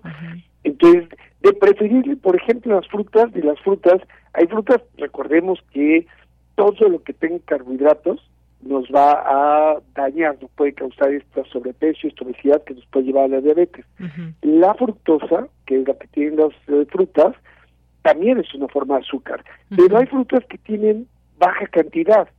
Las manzanas, las peras, las guayabas, las fresas, las moras, el kiwi, el durazno amarillo, son por ejemplo algunas de las frutas que podemos consumir y tienen mucho menos grasas que otras como el mango, el plátano, etcétera, ¿no? Y bueno, consumir las, las, verduras frescas y crudas y el agua. Yo sé que uno de los grandes problemas es eh, la ingesta de refrescos en nuestro país. Es, realmente una, un, un problema muy fuerte y tratar de cambiar el agua natural claro. para, para poder realmente impactar en nuestro peso, en nuestro, este, no llegar a la obesidad, para poder prevenir la diabetes, ¿no? Junto con el ejercicio, el ejercicio que decías, híjole, qué difícil. Fíjate que si lo pensamos un poquito no es tan difícil, ¿no? eh, necesitamos una actividad, los adultos, por ejemplo, que va de 25 a 42 minutos diarios, si pensamos en salud, en el impacto que tiene, tampoco es tanto tiempo. Sí, hagamos ese esfuerzo. Yo creo que sí es posible, aunque sea caminar ya es un esfuerzo. Si caminamos una hora diaria, por ejemplo, o pues sí, 40 minutos por lo menos, no se vale, ah, ya fui a las tortillas, ah, ya fui a, me, me eh, paré de mi lugar y fui a dar una vuelta, fui al baño, eso no cuenta, por supuesto. Creo que es mucho de esfuerzo. Doctor, yo le quiero preguntar por último, eh, ¿cómo acercarse a la UNAM quienes nos están escuchando, este servicio de orientación de salud de la UNAM? Bueno, nosotros estamos en la Dirección General de Atención a la Salud que se encuentra en frente de Arquitectura, a un costado más o menos de, el, de la, alberca olímpica, está el Centro Médico Universitario, todos nuestros estudiantes con, acercarse con su credencial o su tira de materias es suficiente para tener la atención aquí, este poder eh, acceder a los estudios laboratorio, a la revisión. Recordemos que cualquier síntoma de eh, que, pueda eh, eh, sugerir diabetes tienen que acudir, ¿sí? que puede ser este orinar mucho, tener mucha sed, bajar de, de, peso a pesar de que aumente nuestro consumo, tengamos más hambre, apetito y consumamos más. Si tenemos cualquiera de estas cosas, acudamos rápidamente. Si pensamos y creemos que tenemos sobrepeso, obesidad, pues también acudamos, ¿sí? Para poder tratar de prevenir eh, esto. Entonces, estamos ubicados aquí, tenemos turno matutino, todo despertino, y con que lleguen en ese momento se les atienda a todos nuestros alumnos. Muy bien. Bueno, pues doctor Eduardo González Quintanilla, muchas gracias por estar aquí en Prisma RU de Radio UNAM y dejarnos esta posibilidad también de acudir a este servicio de orientación que nos brinda la UNAM para hacerse pues todos estos exámenes para saber si, eh, si se tiene diabetes, en dado caso de que sí, cómo seguir también un tratamiento, esta asesoría necesaria. Muchas gracias. Nombre al contrario, gracias a ustedes. Muy buenas tardes. Gracias. El doctor Eduardo es jefe del Departamento de Investigación y Desarrollo Educativo de la Dirección General de Atención a la Salud de la UNAM. Poeta soy, errando voy, buscando el sonido que dejó tu voz, mi corazón, alcanzando el tuyo es un destino decidido, escúchame. Poetas errantes. Bien, hoy saludamos a Leslie Estrada. ¿Qué tal, Leslie? ¿Cómo estás? Buenas tardes. Hola, Bella, muy bien, gracias y un gusto saludar también a nuestro auditorio. Muy bien, pues muchas gracias. Leslie, pues cuéntanos qué vamos a escuchar a continuación.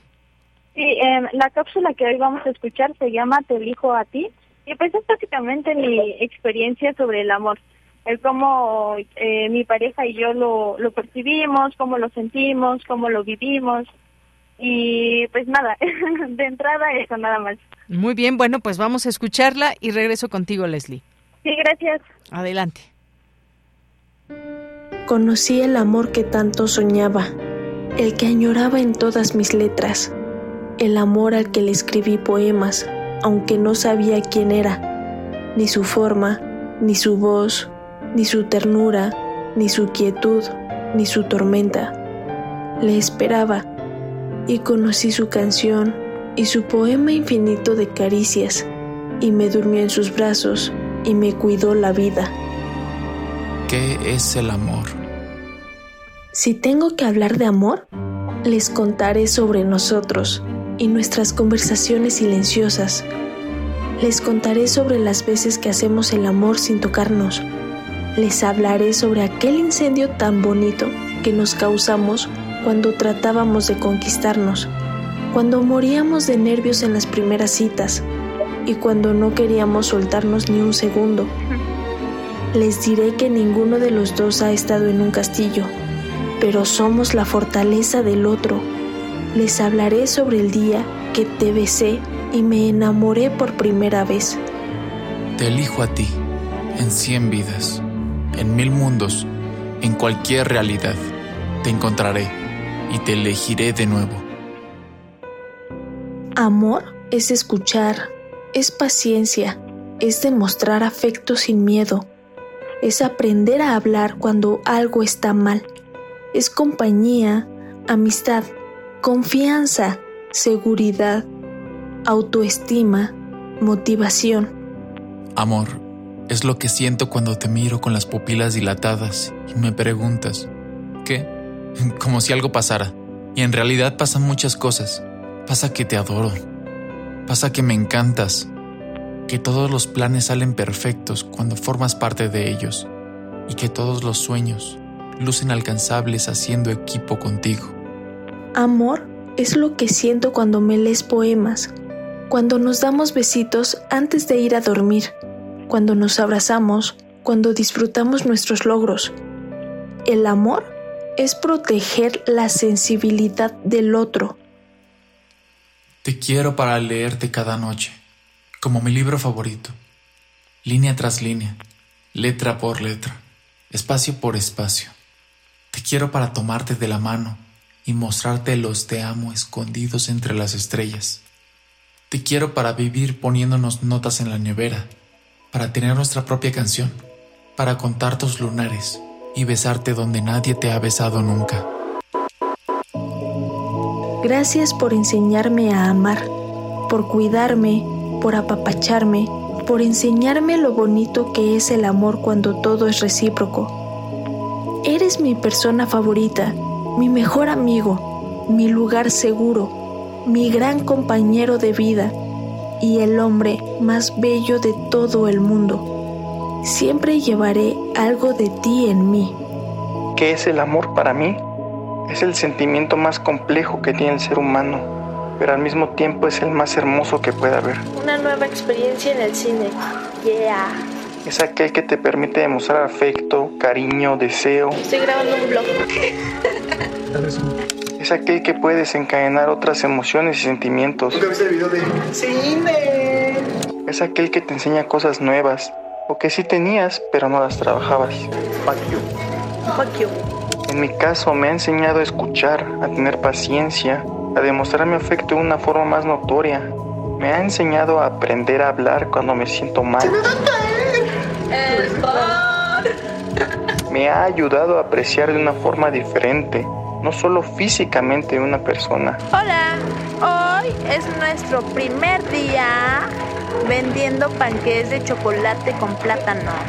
Me ha enseñado que en mi relación se puede crecer, se pueden tener metas, se pueden ir cumpliendo sueños. ¿Qué tienes que decir al respecto? Eso es el amor a grandes rasgos para mí. Eh, tengo miedo de no vender nada. Pero si tuviera que describirlo en dos palabras sería mi novia. Me encantas. No lo olvides. Leslie, pues toda una historia de amor. Muchas gracias por compartirla, por abrir este sentimiento y que nos lleves y nos, nos hagas también, pues contigo, soñar en esto que es el amor y que el amor, por supuesto, existe y que tiene muchos significados. ¿Qué significado le damos nosotros al amor? Gracias, Leslie. ¿Algo que quieras comentar? Sí, pues solamente decirles que pues no tengan miedo a enamorarse, a, a sentir, a expresarse y pues yo considero que el amor es la base de todo y creo que es lo que le hace falta al mundo.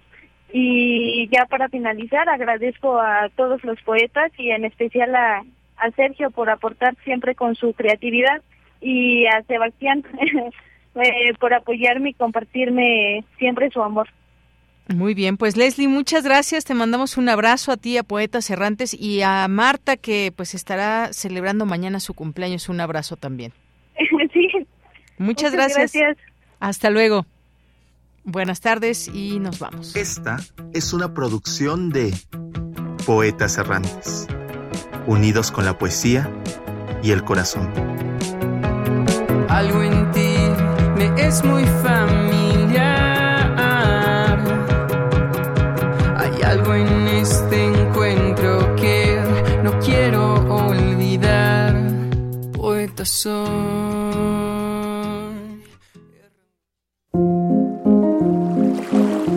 A la orilla de la tarde, con Alejandro Toledo. Bien, pues ya está en la línea telefónica el escritor y ensayista Alejandro Toledo, aquí en su sección en A la orilla de la tarde. ¿Qué tal, Alejandro? Muy buenas tardes. ¿Qué tal, Deyanira? ¿Cómo estás? Muy bien, muchas gracias. Pues cuéntanos. Fíjate que el, el otro día, un poco accidentalmente, eh, llegué a la Facultad de Filosofía y Letras. Fue, no, no, no tenía yo planeado, digamos, ese paseo, pues lo hice por un amigo que, que, que venía a, ahí al aula magna de, de la facultad. Y, y, me encontré de pronto en la presentación de, un, de este libro que se llama La traducción en varias manos que presentaron ese día Pedro Serrano y Mariela Castañeda, ¿no? Entonces ahí supe de este libro que, que ese día se regaló, es, es, es algo que en la UNAM le llaman un proyecto Papini, eh, editado por la Facultad de Filosofía y Letras y la Dirección de Asuntos del Personal Académico de la, de la UNAM. Y se trata de, de como es un producto de la, del seminario de poesía y traducción que por muchos años llevó Pedro Serrano ahí en la, en la facultad. ¿no? Este, antes de la de la pandemia planearon este poco reunir eh, algo de lo que habían trabajado en este seminario cada uno de los participantes este propuso un poema de, del cual se hicieron eh, hasta tres versiones Eh, me cuentan que lo fueron trabajando en- por Zoom no en reuniones virtuales y finalmente queda un, un- producto me parece interesante que es como un artefacto este de traducción ¿no? Eh, el, es- formato es amplio es, es alargado, entonces puedes, tienes el poema original en su lengua original y luego tienes tres aproximaciones que, que, se propusieron ahí en el seminario y que se realizaron durante varios meses, ¿no? Entonces este es un ejercicio que, que, este, que me parece como muy afortunado. El libro este, abre con un par de, más que prólogos, un par de, ensayos de Pedro Serrano y de Mariela Castañeda sobre lo que significa este ejercicio de la, de la traducción.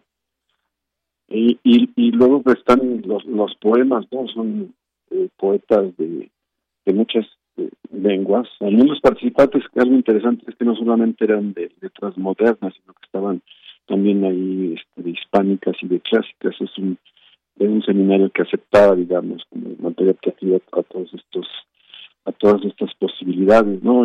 encontré en, en, el libro a una eh, poeta de China que se llama Sakawa Chika, dice aquí considerada como la primera poeta modernista de Japón.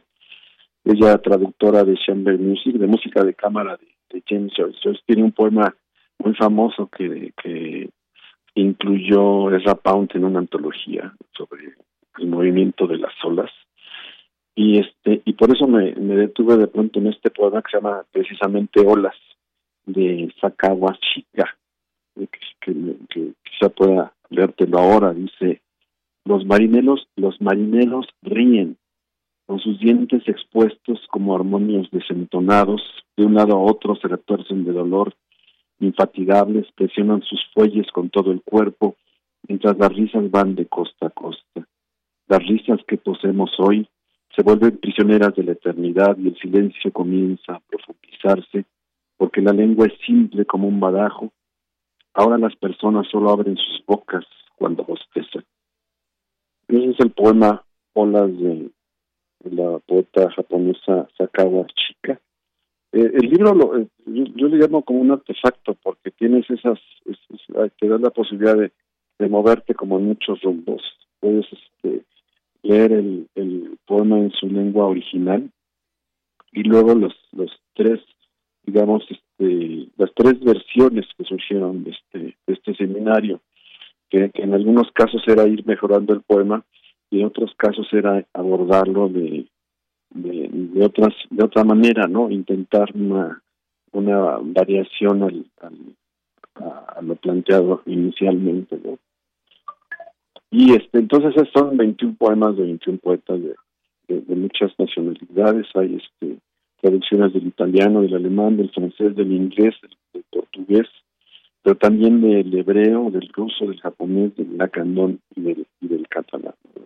La portada es, es atractiva porque es, juega con la imagen del, del vaso de agua, ¿no? un poco el, contenido y, lo que lo, contiene, ¿no? es como una referencia también un poco a, a, a Y otro de los poemas que me, me gustaron, digamos, que me gustó encontrar es uno de, de Derek Walcott, que se llama eh, Que mi enemigo sea aliviado, que ese es un poema que en este caso tradujo José Luis Gallegos, porque además de las, me faltó decir esto, además de las de la versión original y de las traducciones, viene en cada, cada traducción trae una reflexión del mismo traductor, en donde cuenta cómo llegó al, al texto y también cómo lo, cómo lo trabajó, ¿no? Entonces, este, hay, hay todas estas como posibilidades de lectura, ¿no? Llegas por un lado al, a los dos ensayos primeros de los coordinadores, que son Pedro Serrano,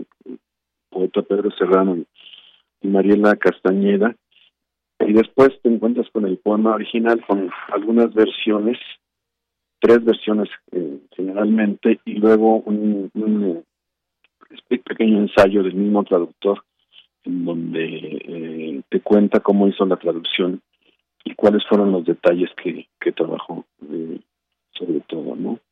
Entonces encontré aquí un otro otro de los poemas que, que me llamaron la atención es, un, es de Derek Walcott se llama Que mi enemigo sea aliviado. Me gustaría este, leértelo también. Dice que mi enemigo pueda ser aliviado por estas olas, porque ellas son hermosas incluso a su maldad. Que la llovizna sea una bendición para su corazón, como lo es para el mío. Dicen aquí que cuando el sol brilla entre hilos de fina, fina lluvia, el diablo está golpeando a su mujer. No es mi corazón el que perdona a mi enemigo sus obscenos deseos materiales, sino el fulgor de una hoja, el vuelo moteado de una paloma, las blancas camisolas del oleaje entrando en la caleta, como los penitentes entran al domo hacia el mantel de un altar. Belleza así creadora no salva ni condena, como los dogmas de la iglesia de mi enemigo, las basílicas de querubines tambaleantes y santos agónicos y revueltas de nube purpúrea. Aunque tengo razón, compartiré la belleza del mundo con mis enemigos, aún sin su codicia, aún sin su, si su codicia destruye la inocencia de mi isla adánica. Mi enemigo es una serpiente, como lo es en un fresno, y él en todas sus escamas y veneno y brillante cabeza es parte de la belleza de la isla, no ha de arrepentirse. Es un poema al, enemigo. Decía eh, José Miguel Pacheco que hay una escuela mexicana de traducción y que debía ser valorada, ¿no? Y que hay una antología que se llama El Surco y la Abrazo, me parece, de Alberto Antonio Montes de que reúne a muchos traductores, poetas que, que, han hecho muy, muy buenos trabajos en este ejercicio de la traducción poética. Creo que este libro se inscribe en ese asunto, no es parte de una situación escolar, pero después se convierte en, algo más profesional y nos lleva este, a, sumergirnos en, estas, estos 21 poemas, no adentrarnos en ellos, a conocerlos en su lengua original, a, mostrarnos tres procesos de traducción y luego a ensayar sobre lo que fue esa, esa experiencia. Entonces, insisto, yo lo llamo como un artefacto.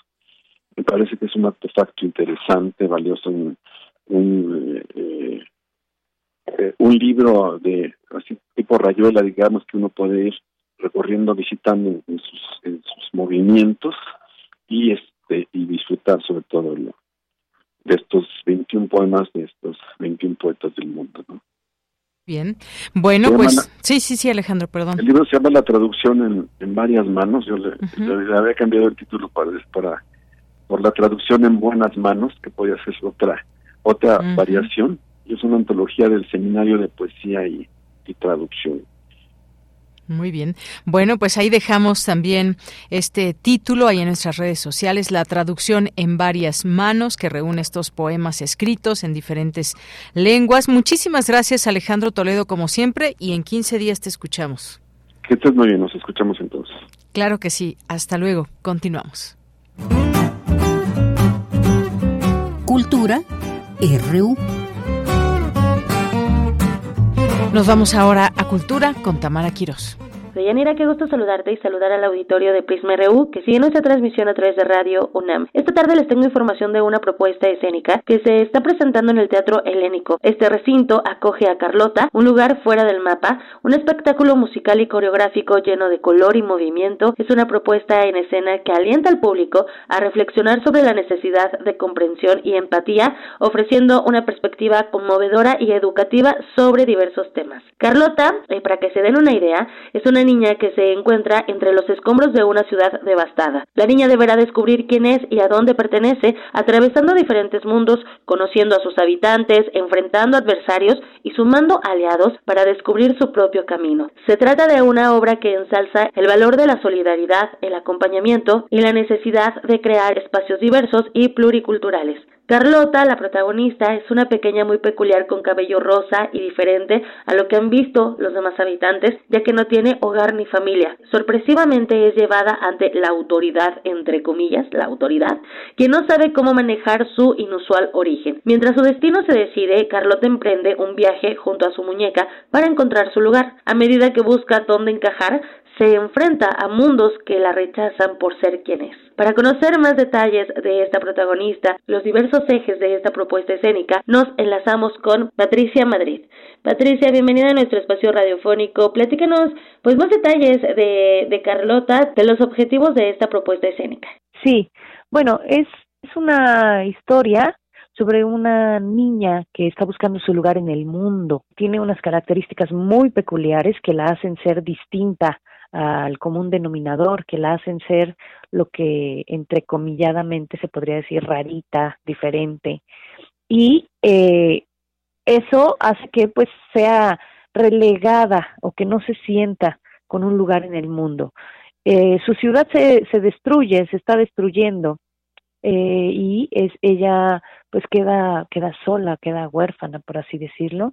Entonces es un viaje fantástico que ella emprende junto con su muñeca que a la cual nombra Esperanza junto con su esperanza, es un viaje que ella emprende en la búsqueda de su identidad en la búsqueda de, eh, de pertenencia, de cuál es el lugar al que pertenece. Ahora, la obra toca temas como la migración, como el racismo y, todos los, los problemas y, subtemas que se puedan derivar, ¿no? De un contexto de, de migración, de xenofobia, de, de racismo y de no poder encontrar eh, un buen lugar, de tenerte que mover por situaciones eh, ajenas a tu voluntad, digamos, en este caso en una obra pues para niños y en una obra que maneja todo desde un lugar muy fantástico, se está destruyendo la ciudad de piedra. Pero si lo ponemos en una realidad, en nuestro contexto histórico actual, pues hay muchas ciudades destruidas por bombardeos, por guerras, por eh, tsunamis, terremotos, etcétera, etcétera, etcétera, y, la gente se ve forzada a migrar y a buscar su lugar o un buen lugar en otra, en otra, en otro lugar. Y, y, se enfrentan a este tipo de situaciones, ¿no? A cómo empezar desde cero, cómo no perder su identidad, cómo poder integrarse o insertarse en la sociedad al lugar al que llegan. Y los lugareños pues también se enfrentan a a que llega gente diferente, que llega gente nueva, que llega gente que también tiene potencial, pero pues que da miedo recibirlos, ¿no? Entonces, todos estos temas que son totalmente pues actuales, vigentes, que nos tocan a todos, que nos mueven a todos, son llevados a escena en esta obra de una manera muy lúdica, muy llamativa, muy colorida, muy fantasiosa y sobre todo muy amorosa. Mm, qué lindo que sea así, sobre todo con estos temas tan dolorosos y por supuesto actuales, que también eh, herramientas pues han utilizado, ¿no? En la en la investigación para hablar sobre estos temas, sobre todo también hablar sobre migración y abordarlo desde esta edad, ¿no? Que es la la infancia. Sí, pues mira, eh, el proceso de dramaturgia que tuvieron Yuleni Berti y Alejandra eh, fue un proceso que no, o sea, que les tomó mucho tiempo, ¿no? Que les tomó años. Eh, ellas comienzan a escribir el texto y después se atraviesa la pandemia y, y, comienzan a escribir el texto poquito después del terremoto del 17, ¿no? Donde también había pues muchas personas que habían perdido su casa, su hogar, este se atraviesa por ahí en esos tiempos también la noticia de cuando Trump separa a algunos niños migrantes de su familia y los mete en unas jaulas entonces, bueno, todas eh, ellas son ahora sí que movidas, permeadas por todas estas situaciones, por todos estos temas, y como fue un proceso largo de escritura, pues fueron llenando eh, la obra de, de, tintes de todos estos eh, hechos y momentos, ¿no? De todo este contexto. Yo te mentiría si te diría que hicieron una eh, investigación exhaustiva del tema porque no lo sé. La verdad es que como para hablar de la dramaturgia como tal, pues tal vez habría que platicar con ellas dos. Pero lo que sí sé, lo que sí sé, y porque nos lo han comentado, es esto, ¿no? Que en el proceso de escribir, pues fueron sucediendo muchas cosas más, porque además, pues nuestro nuestro mundo va como muy vertiginosamente un hecho tras otro, tras otro, tras otro, y entonces fueron permeando esta obra de todas estas escenas. Respecto a la investigación artística, de que de esa sí, sí te puedo hablar porque pues he sido parte de, ¿no? En todo este proceso como actriz dentro de la obra, pues hemos, hemos tenido nosotros también un largo proceso de investigación, primero a nivel corporal y, coreográfico con Mauricio Rico y eh, un trabajo bastante intenso e importante con Iker Madrid para la música y, el canto. Todas las caracterizaciones que ustedes van a ver en escena, ¿no? Ya con, pues con todo, vestuario, peinados, maquillaje, este, las coreografías ya armadas y demás, fueron parte de un proceso de investigación donde partimos desde cero, donde Mauricio nos, nos proponía y nos estimulaba con, con ciertas premisas, una investigación muy profunda eh, que aparentemente al inicio pues era como de, bueno, ¿esto a dónde nos va a llevar? Y a partir de ahí se fueron construyendo las características corporales, las características de movimiento, los acentos de cada personaje, que posteriormente pues al, pasar a la memoria nos lleva ya a una construcción más integral de cada uno de los personajes. Vaya, vaya que ha sido un arduo, trabajo, ¿eh? muchísimo trabajo. Y con Iker, pues también, porque a final de cuentas Iker hace la composición musical, pero la hace para nosotros. Entonces él fue trabajando con cada uno de nosotros para entender nuestra voz, para entender nuestros alcances, nuestros rangos, este, qué nota le damos, a qué nota no le damos, este, y a partir de ahí él fue también, ¿cómo se dice?, componiendo la música y creando toda esta todo este contexto musical de la obra, que además es muy variado, tiene muchos tintes distintos. Claro, ha sido un trabajo también hecho a la medida prácticamente. Qué importante escuchar tu testimonio, también esto que nos compartes, porque a veces no imaginamos todo lo que sucede eh, al preparar una obra de teatro. Claro, y bueno, y por supuesto, pues también eh,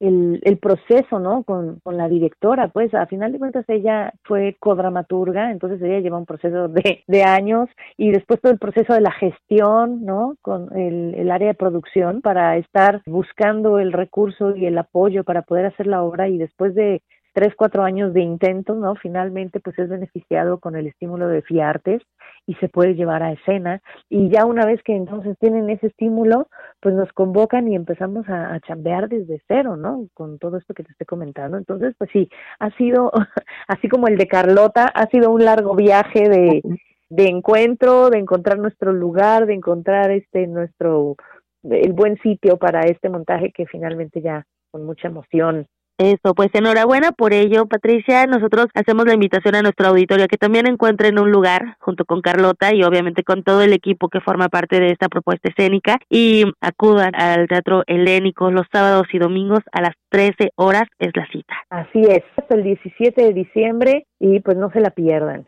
Claro, Patricia, muchísimas gracias por tomarnos la, la llamada. De verdad, te agradezco todo lo que nos comparten. Gracias y por ahí los esperamos.